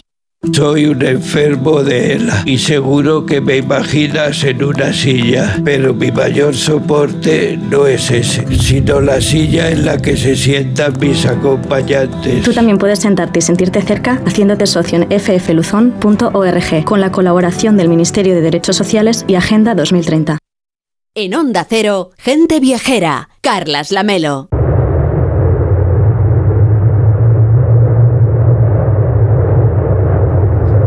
Donde estamos ahora, hay que decirlo, no se está muy bien. El frío que hace es indescriptible, diría yo. Además no hay luz, está siempre de noche. El viento es gélido y además nos recuerda que estamos en la Antártida, en concreto en la base científica de Needham, donde acaba de ocurrir un suceso realmente estremecedor. La historia que nos cuenta Maite Ochotorena en su última novela, Un desierto de hielo. Hola Maite, ¿cómo estás? Hola, ¿qué tal? Muy buenos días. No sé si decirte si estás bien o mal porque hace un frío terrible aquí en el sitio. Sí, hace mucho, mucho frío. Un frío realmente indescriptible. Oye, hemos venido hasta aquí, como ha hecho Miquel, un poco por, por sorpresa, porque él no se esperaba varias de las cosas que le han pasado. Pero entre ellas no esperaba venir hasta esta remota base científica. Miquel ha vivido una experiencia muy complicada. No sé qué podemos contar ni que no, la verdad, pero, pero sí que a lo mejor sí podemos explicar que sabe que le queda poco de vida. Podemos decir que está pasando una, crisis personal muy profunda, muy severa. Eh, que le lleva al límite, al límite, al, al, borde mismo del precipicio, ¿no? Exactamente. Y él, es muy consciente, y eso marca buena parte de lo que ocurre en esta novela, él es muy consciente de que está viviendo como una vida de regalo y, que le queda poco tiempo, ¿no? Efectivamente, claro, ¿cómo no ser consciente de eso, ¿no? En alguien que, ama la vida como la ama él, que es un, apasionado de la naturaleza, es, eh, es, buzo en una empresa que se dedica a, crear prototipos para sumergirse en las profundidades ¿no? avisales. Una persona que hace escalada, que es campeón internacional de apnea, ¿no? es una persona llena de vida. Es todo lo ¿Cómo no darse cuenta de eso? Es un viajero, es un aventurero, pero también tiene unas pesquisas, digamos, unas capacidades policíacas de fruto de su pasado sí. que le han traído justamente hasta aquí para investigar lo que, vamos, a todas luces, esto parece un asesinato, ¿no? Sí, parece que sí.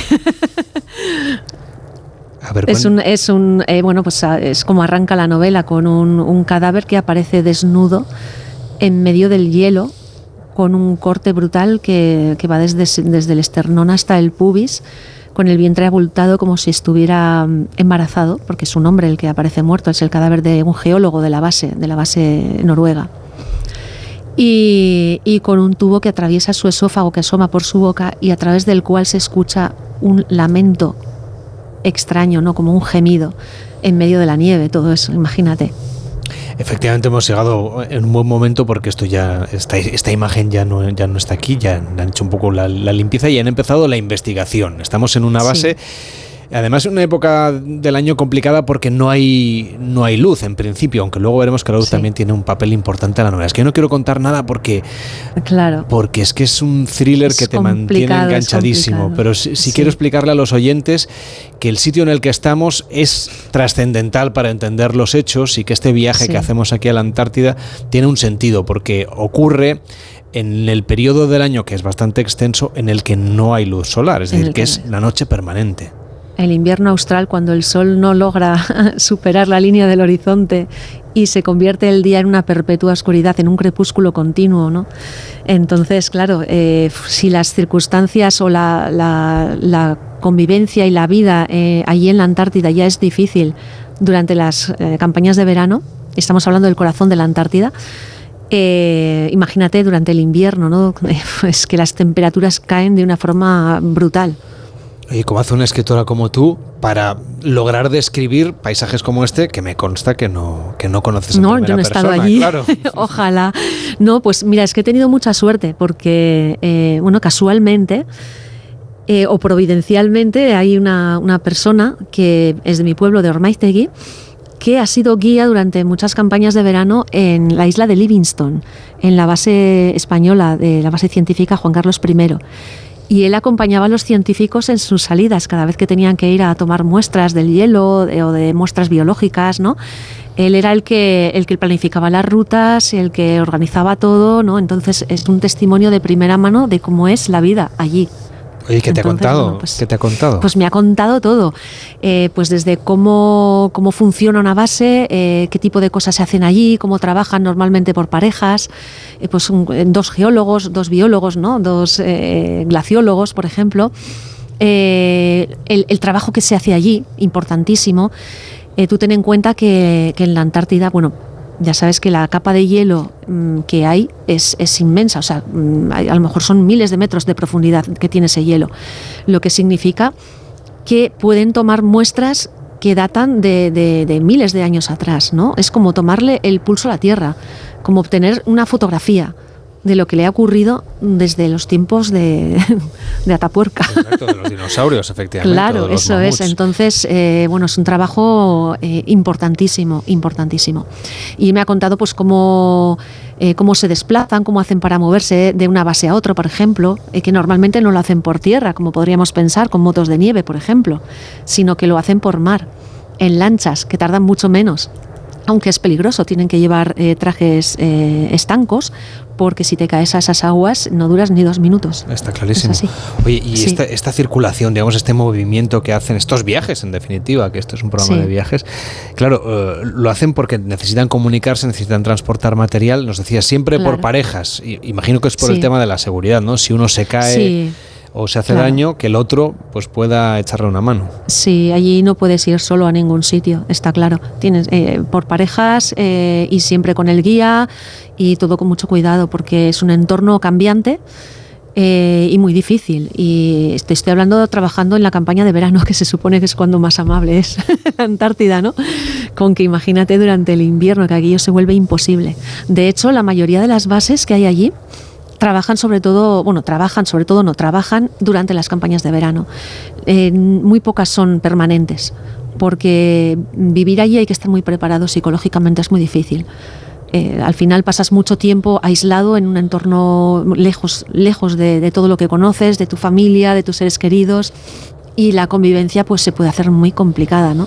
Esperemos, que no, esperemos que tanto como en esta base en la que tú describes, donde Sí. en fin, ocurren cosas eh, muy dramáticas. Nos decías que lo, lo lógico, lo normal es que en, la, en bases como esta, en- frente a la que estamos, se trabaje en la campaña de verano. Pero tú nos has traído aquí en el invierno austral. En el invierno, claro. Para llevaros al límite. Es que esta novela es una novela de límites, de llevar a la gente hasta el precipicio, hasta el mismo borde del abismo. Eh, precisamente en una base que se supone que es el refugio ¿no? de estos científicos, la que les protege de, de- como un escudo ¿no? de, de- ese entorno tan hostil en el que tienen que, que convivir, se convierte en una ratonera. O sea, es que están atrapados dentro de ella, incomunicados, aislados y en el momento más difícil de la temporada, ¿no? Es eh, una manera también de hablar de lo que quería hablar, que es un poco llevarles a, a tener que luchar por su vida, hablando de la defensa de la vida, ¿no? Es un enemigo oculto, de estos que en ciencia ficción funcionan también, ¿no? Mm. Hay, hay Sí. novelas y películas que recrean situaciones como la que tú planteas, ¿no? Y, Mm. y- y sin duda el sitio en el que estamos es muy propicio para este tipo de historias. Eh, hay momentos en los que hasta, no sé, no, no sé si diría que el lector pasa miedo, pero sí una cierta angustia. Sí, totalmente.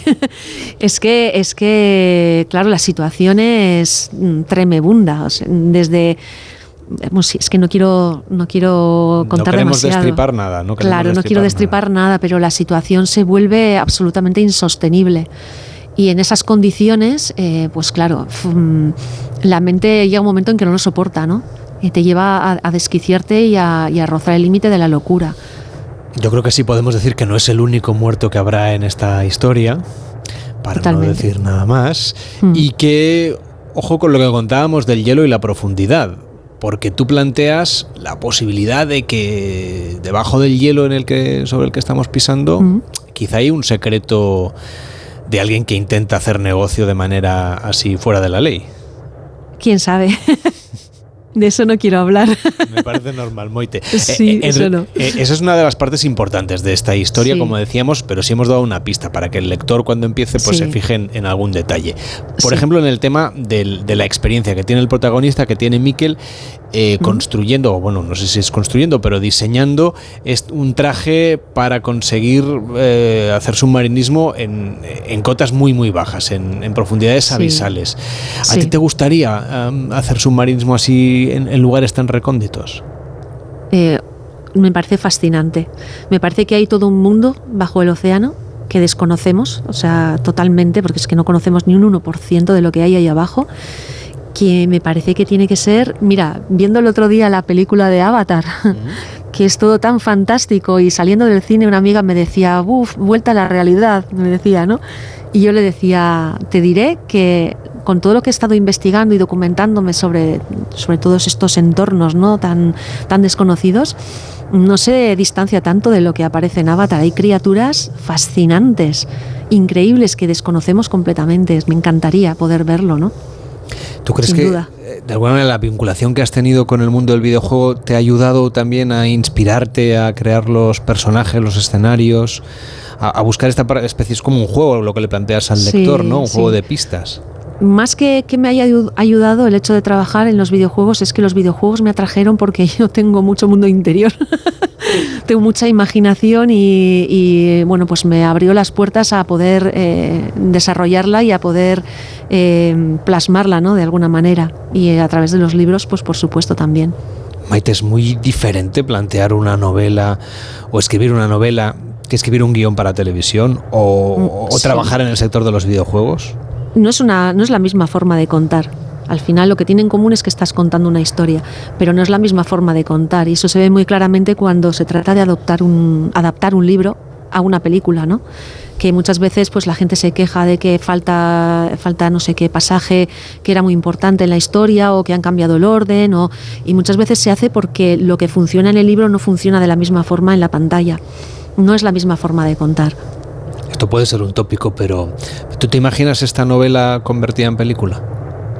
En película O en no me gustaría tanto ya como en una miniserie, por ejemplo, miniserie. por, por lo que contaba, porque creo que una miniserie es más, más fiel a lo que es el libro, ¿no? Le da más margen para contar todo lo que tiene que contar. Entonces me parece que le da mucha más, eh, mucha más capacidad para, para plasmar el libro tal cual es, ¿no? Y respetarlo. Sobre todo por la profundidad de los personajes, ¿no? Lo que le ocurre a, a Mikel y Sí, cómo trata de es. ocultar lo que le pasa a Erika, por ejemplo. Eso es, eso es. Sí, Estamos- sobre todo en una novela como esta, en, en la que Mikel y Erika eh, forman una pareja de baile casi, ¿no?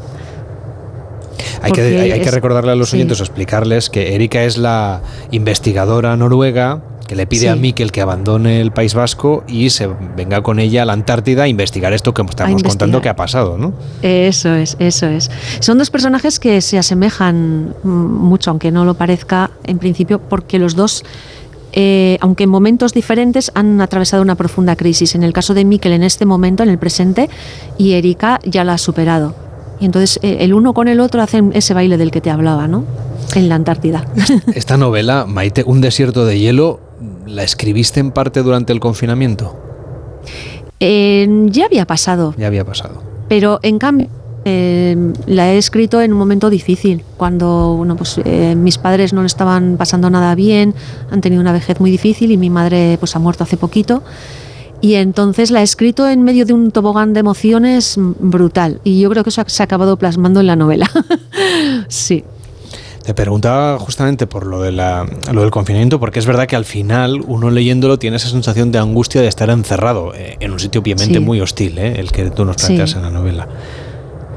Eh, Maite, cuéntanos un poco, ya vamos a dejar, si te parece, esta, esta zona de la Antártida en la que, en la que está, que es bastante incómoda, al menos me- en la conversación, para hablar de- de- del lugar donde tú estás viviendo, en Ormaiztegui. Eh, Sí. Haznos un poco de recorrido por esta zona. Pues mira, tengo la suerte de vivir en un pueblecito pequeño, eh, anclado en el fondo de un valle rodeado por lo tanto de montañas y de bosques. Yo salgo de mi casa y en cinco minutos estoy paseando por el bosque, ¿no? La verdad que para mí eso es un privilegio, es un entorno muy bonito muy cerca de la Isgorri, por ejemplo, de la falda de la Isgorri, eh, bueno, pues eh, con muchísimos recorridos y, paseos por entornos naturales. Eso es, eso es Ormaiztegui, entorno natural. Ormaiztegui muy diferente de este lugar de Nita. Totalmente, totalmente, sí. Y si nos vamos a Donosti, que es de donde es Miquel y donde arranca la novela, mm, el contraste es brutal, porque nos vamos de las eh, playas de arena dorada, ¿no? De, esa ciudad tan amable, al, desierto antártico, ¿no? Pues es, el contraste es muy, muy, muy potente. Espero que los oyentes nos hayan seguido el juego, entiendan que no podemos contar demasiado sobre la novela, nos hemos hecho mucho los enigmáticos, Maite. Sí, sí. Pero... Es que es muy fácil desvelar cosas y eso no le haría gracia a ningún lector. Exacto. Y mucho menos a su autora, que es eh, Maite Ocho Torena, que ha estado hoy con nosotros, ha sido tan amable de llevarnos de viaje hoy a la Antártida a través de esta novela, Un desierto de hielo. Cuídate mucho y hasta la próxima. Gracias por el viaje. Gracias a vosotros, de verdad. Buenos compañeros.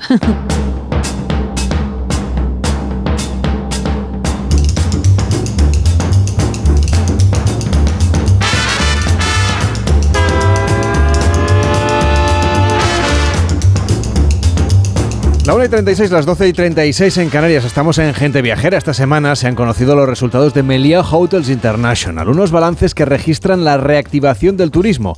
La primera cadena hotelera española alcanzó un resultado neto de 120 millones de euros y unos ingresos totales de 1.692 millones de euros frente a los 902,4 que obtuvieron en 2021, datos que contrastan con las pérdidas del año pasado y que muestran una proyección del negocio mucho mejor de la prevista inicialmente por los analistas.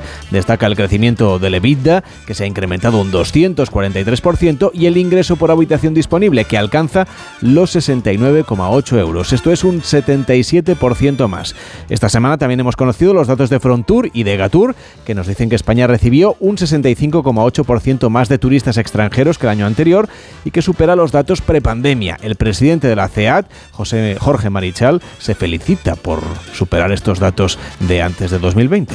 Por tanto, muy buenas noticias. Eh, la estancia media es quizás también una noticia importante, puesto que está subiendo, no con respecto al, al, 20, al 22, sino sí con respecto al año 19, y esos 8,5 días pues hacen ver que, bueno, que, la, que que nos está visitando pues está eh, quedándose más días en nuestro país, lo cual también eh, tiene mucho que ver a la hora de la operatividad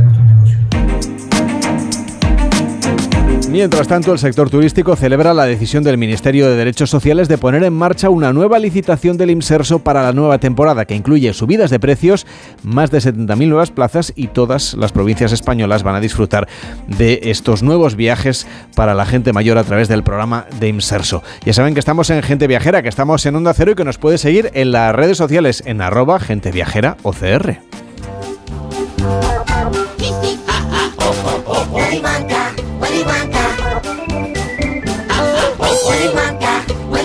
Y que además de hablarles del sector del turismo, también les planteamos sobre todo experiencias. Experiencias viajeras como por ejemplo a través de la repostería, que es un arte dentro de la cocina que hace felices a muchos viajeros y que trabajar con el chocolate es una de las profesiones quizá más complicadas. Por eso tiene tanto mérito el trabajo que desarrolla Raúl Bernal en Bailapaca, con su imaginación y su experiencia ha conseguido elaborar el que se ha coronado como el mejor bombón artesano de España. Un bombón que está en Aragón y que sabe a cítricos. Hoy nos acompaña Raúl Bernal, que es maestro chocolatero de la pastelería Bailapaca de Huesca. ¿Cómo está? Muy buenos días. Hola, buenos días. ¿Cómo se prepara uno para conseguir ganar esa edición de los premios de PAS al mejor bombón artesano de España? Pues al final yo creo que en este caso ha sido la experiencia, ¿no? De, muchos años trabajando el chocolate e intentar pues hacer todo lo mejor posible todos los pasos que intervienen en un bombón, ¿no? Como es este bombón y además de un concurso a nivel nacional con, con mucha participación. Decía yo que tiene sabor a cítricos, pero me gustaría que nos contase, no sé si la receta, pero ¿cómo es este bombón? ¿Cómo es ponérselo en la boca y probarlo? Pues es para mí es eh, una explosión de, sabor, del equilibrio del sabor, que es un poco lo que intentamos siempre aquí en la paca.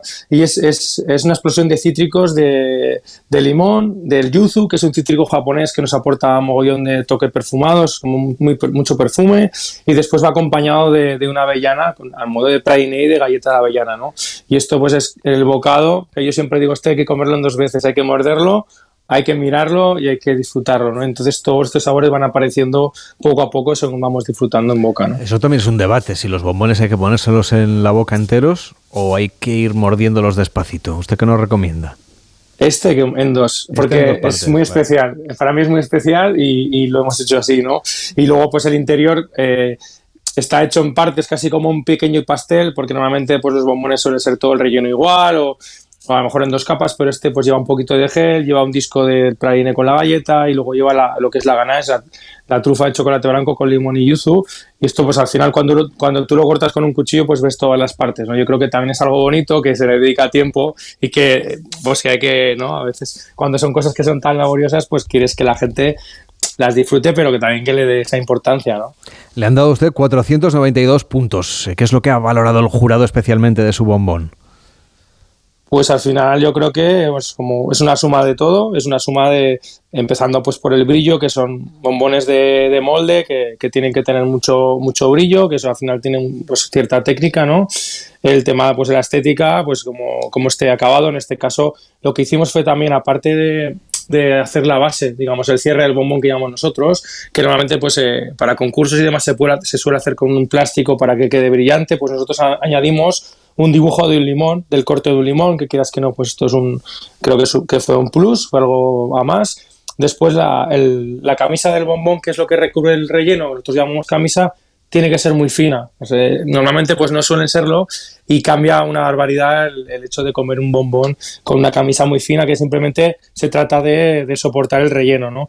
Y después eh, las tres texturas pedían dos, nosotros hicimos tres, este el gel de limón y yuzu, este praline crujiente con galleta de avellana y después la ganache y que, que, esté bien marcado, que los sabores sepan a lo que, a lo que dices. Luego también tema de cremosidad, cuando hablas de un bombón de molde, también tienes que intentar que las texturas sean más cremosas que un bombón de corte porque no lo tienes que manipular de la misma manera y al final es intentar llevar al extremo pues todo lo posible que te permite este, este tipo de bombón, ¿no? Yo creo que un poco fue, fue la suma de todo, ¿no? Creo que estábamos contentos cuando lo hicimos, habrá mucho más, evidentemente, porque cuando te dan el premio, pues te dan como la razón, ¿no? Y que todas las cosas que has hecho con una intención, pues ah, se llevan a cabo y, te den este resultado, ¿no?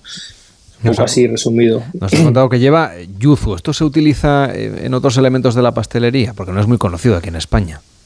No, no es, eh, hace unos cuantos años que, que, están en el mercado y que, que, se suele utilizar, pero bueno, tiene un coste bastante elevado.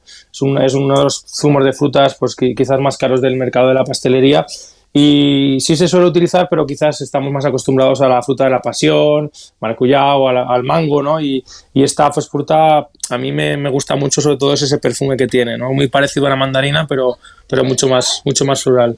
Pues si los oyentes se van de vacaciones a Huesca, que se acerquen a Baila Paca, esta pastelería, esta este centro de repostería donde está Raúl Bernal, que es maestro chocolatero y que se ha llevado ese premio al mejor bombón de España. Gracias por acompañarnos y por endulzarnos este mediodía. Hasta la próxima. Muy buenos días. Gracias a vosotros. Buenos días. Hacemos una pausa en Gente Viajera y nos vamos a ir a la India, nada más y nada menos que con Mariano López. Hasta ahora mismo. En Onda Cero, Gente Viajera, Carlas Lamelo. Comer frente al ordenador, los aquí remamos todos juntos, las reuniones interminables. Respira, come frente al mar, rema en aguas cristalinas, disfruta paisajes interminables. No esperes al verano para volver a respirar. Hay un lugar a menos de una hora de ti que te espera todo el año. Vive las Islas Baleares. Mallorca inspira en cualquier época del año. Es tierra de contrastes, costa e interior. Serra de Tramontana, patrimonio mundial.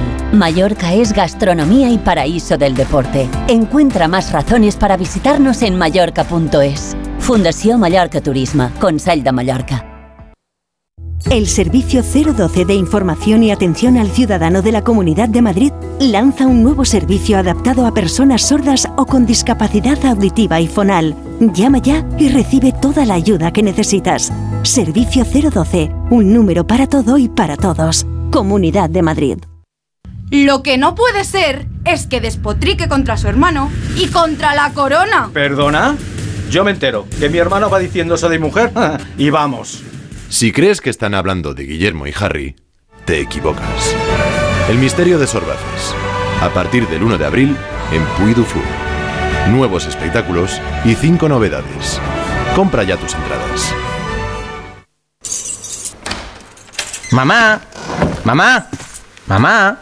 Nada, que no hay manera de pillarte en casa. Se nota que moverse por Madrid ya no cuesta nada. Ahora el abono transporte para mayores de 65 es gratuito, porque hoy se sale, y mañana, y pasado. Consorcio Regional de Transportes, Comunidad de Madrid. Ven a Menorca, escapa de la rutina y conecta con la naturaleza, con la cultura, con la gastronomía, porque el lujo reside en disfrutar de lo auténtico, en disfrutar de las pequeñas cosas. Ya puedes disfrutar tu vuelo directo a Menorca con Iberia Express. Menorca, la isla de los pequeños placeres.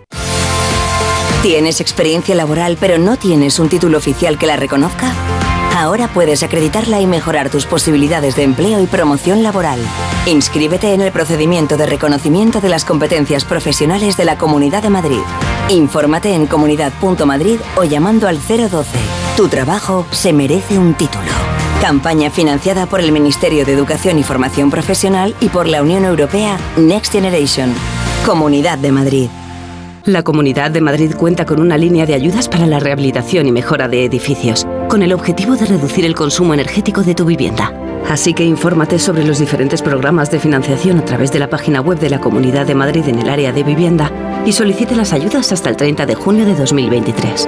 Campaña financiada por la Unión Europea Next Generation.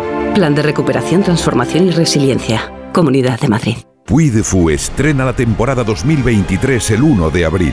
Vuelve el sueño de Toledo. A pluma y espada, el último cantar. Cetrería de Reyes, Allende la Mar Océana. Y este año con tres nuevos espectáculos y grandes novedades. Puy du Fu. El 1 de abril la historia te espera. Compra ya tus entradas. El Servicio 012 de Información y Atención al Ciudadano de la Comunidad de Madrid lanza el nuevo servicio 24 horas 012 Apoyo a la Maternidad, que ofrece información, orientación y apoyo psicológico a madres y embarazadas. Servicio 012, un número para todo y para todos. Comunidad de Madrid.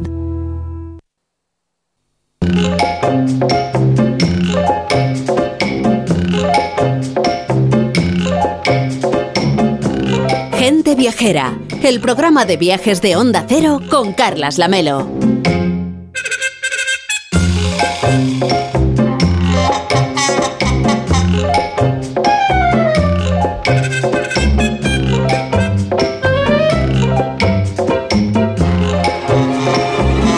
El próximo miércoles 8 de marzo es el Día de la Mujer, pero también es el Día del Holi, la fiesta con la que tradicionalmente se celebra la llegada de la primavera en la India. Es una de las fiestas más singulares del mundo, una celebración que tiene como protagonista el color, los colores.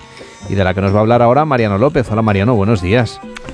Muy buenos días, Carles, ¿qué tal? A ver, cuéntanos en qué consiste esta fiesta, dónde se celebra, porque es una de las más importantes y espectaculares de la India, una fiesta que cada vez atrae a más turistas del resto del mundo. Pues sí, con razón, porque el Holi es una de las fiestas más sorprendentes, más llamativas del mundo. La celebran los hindúes en, la India y también en otros países donde se encuentran grandes comunidades hindúes, como Nepal, Sudáfrica o Inglaterra. El Holi se celebra con la primera luna llena del último mes del año en el calendario hindú, que en esta ocasión en nuestro calendario corresponde al 8 de marzo. Es una fiesta doble. Comienza la noche anterior con hogueras, con fuego. Se prenden grandes hogueras al aire libre para quemar todo lo que cada uno quiere dejar atrás. Es un ritual muy parecido al de nuestra noche de San Juan. Con las hogueras también se festeja el triunfo del bien sobre el mal, la victoria en la mitología hindú del virtuoso Palada sobre el demonio Holika, de quien deriva el nombre de esta fiesta, el Holi. Al día siguiente la celebración toma otra forma, otro sentido. Todo el mundo sale a la calle para lanzarse polvos de colores, polvos agrupados en una pasta llamada gulal, que antiguamente estaba hecha solo de cúrcuma y extractos de flores. Es un festival único en el mundo Hay que imaginarse multitudes en las calles, felices, alegres, embadurnados, todos, todos de colores. Una fiesta que también tiene un origen mitológico, la historia de amor del dios hindú Krishna y su novia Radha. Krishna preguntó a su madre por qué su novia tenía la piel clara y él la tenía oscura, y su madre les animó a pintarse la piel los dos con colores. Así serían iguales. Y desde entonces todos los enamorados se pintan la cara con los colores del Holi. También los que no están enamorados celebran la misma fiesta y se embadurnan igual. Oye, ¿qué lugares de la India nos recomendarías para vivir el Holi? Bueno, pues recomendaría Jaipur y Udaipur, dos de las ciudades más bellas de la India. Jaipur es conocida como la ciudad rosa. La mayor parte de los edificios de su centro histórico fueron construidos en el siglo XVIII en estuco rosado y luego repintados también de rosa con motivo de la visita del príncipe de Gales en 1905. Es una ciudad aún amurallada, con preciosos edificios, entre los que destaca el llamado Palacio de los Vientos, construido para que las mujeres del harén del Maharaja pudiesen observar la vida en la ciudad sin ser vistas a través de las 953 ventanas de este palacio. También son famosos en Jaipur sus bazares, los monos que corretean por el, entre los cables y entre las casas del centro histórico y también el observatorio astronómico creado por el fundador de la ciudad, el Maharaja Jai Singh, que era aficionado a la astronomía y a la astrología. Algunos hoteles de Jaipur ofrecen en su directorio servicios de astrología. Yo no lo había visto en ningún lugar del mundo excepto en Jaipur. Los clientes pueden quedar en el hotel con el astrólogo oficial de la ciudad y pedir que les adivine el futuro. Es una ciudad muy turística y por eso además de hoteles hay muchas casas de familia, de huéspedes, muchas casas disponibles y esa es una buena razón para celebrar el Holi en Jaipur, que allí se puede vivir la fiesta de la mano de una familia local. ¿Te gustaría que te leyesen el futuro en un hotel? No sé pues, yo, ¿eh? pues, pues, mira, alguna tontería de esas sí he hecho solo por curiosidad. En el caso de Jaipur, eh, pedí la cita, pero no tanto para que me leyera el futuro, que no le puse mucho interés, pero sí para conocer cómo era y de qué vivía y cómo vivía el astrólogo oficial de la ciudad. Y en otros lugares es casi inevitable encontrarte astrólogos o quiromantes. Es el Eh, caso sí, de, sí. por ejemplo, de, de Yangon en Myanmar. Hay muchísimos O. Mandalay. Oye, recomendabas también Udaipur, que es otra de las ciudades más visitadas del estado de Rajasthan. Estamos al norte de la India aquí. Eso es, a Udaipur la llaman la ciudad de los lagos. Hay varios lagos alrededor de la ciudad y uno precioso en su mismo centro, el lago Pichola. En una de las orillas de este lago se levanta el palacio más grande de todo el Rajastán y en el mismo centro del lago hay otro palacio reconvertido en hotel de lujo, el Taj Lake Palace, un hotel que ha resultado varias veces elegido como el hotel más romántico del mundo. El hotel aparece en la película Octopussy de James Bond. El Holi 1 y Udaipur es absolutamente espectacular porque al Festival de los Colores se añade la gran procesión organizada y pagada por la familia real de Udaipur, los descendientes del último Maharaja. Hay bailes, música, desfile de camellos, de caballos, de elefantes engalanados, danzas tradicionales y fuegos artificiales frente al palacio principal de la ciudad. Y también, claro, se lanzan polvos de colores, en este caso, en el caso de Udaipur, fabricado por mujeres de las aldeas en torno a la ciudad, que crean más de mil kilos de colorantes naturales para esta fiesta. Es un lugar muy, muy aconsejable para vivir el Holi, Udaipur. ¿Y qué consejos nos darías? ¿Qué recomendaciones a quienes quieran viajar a la India para disfrutar de esta fiesta cuando puedan hacerlo? Pues mira, todas las celebraciones en India suelen ser intensas, multitudinarias, y cuando decimos multitudinarias, pues hay que recordar que este es el país más poblado de la Tierra, o sea que aquí las multitudes son de verdad grandes.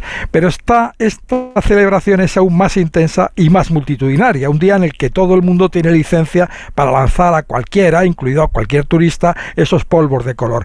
Y luego no es fácil quitar los colores de la ropa, de modo que conviene preparados con ropa vieja, mm, gafas de un solo uso que protejan los ojos y protectores especiales para los teléfonos móviles y los equipos fotográficos.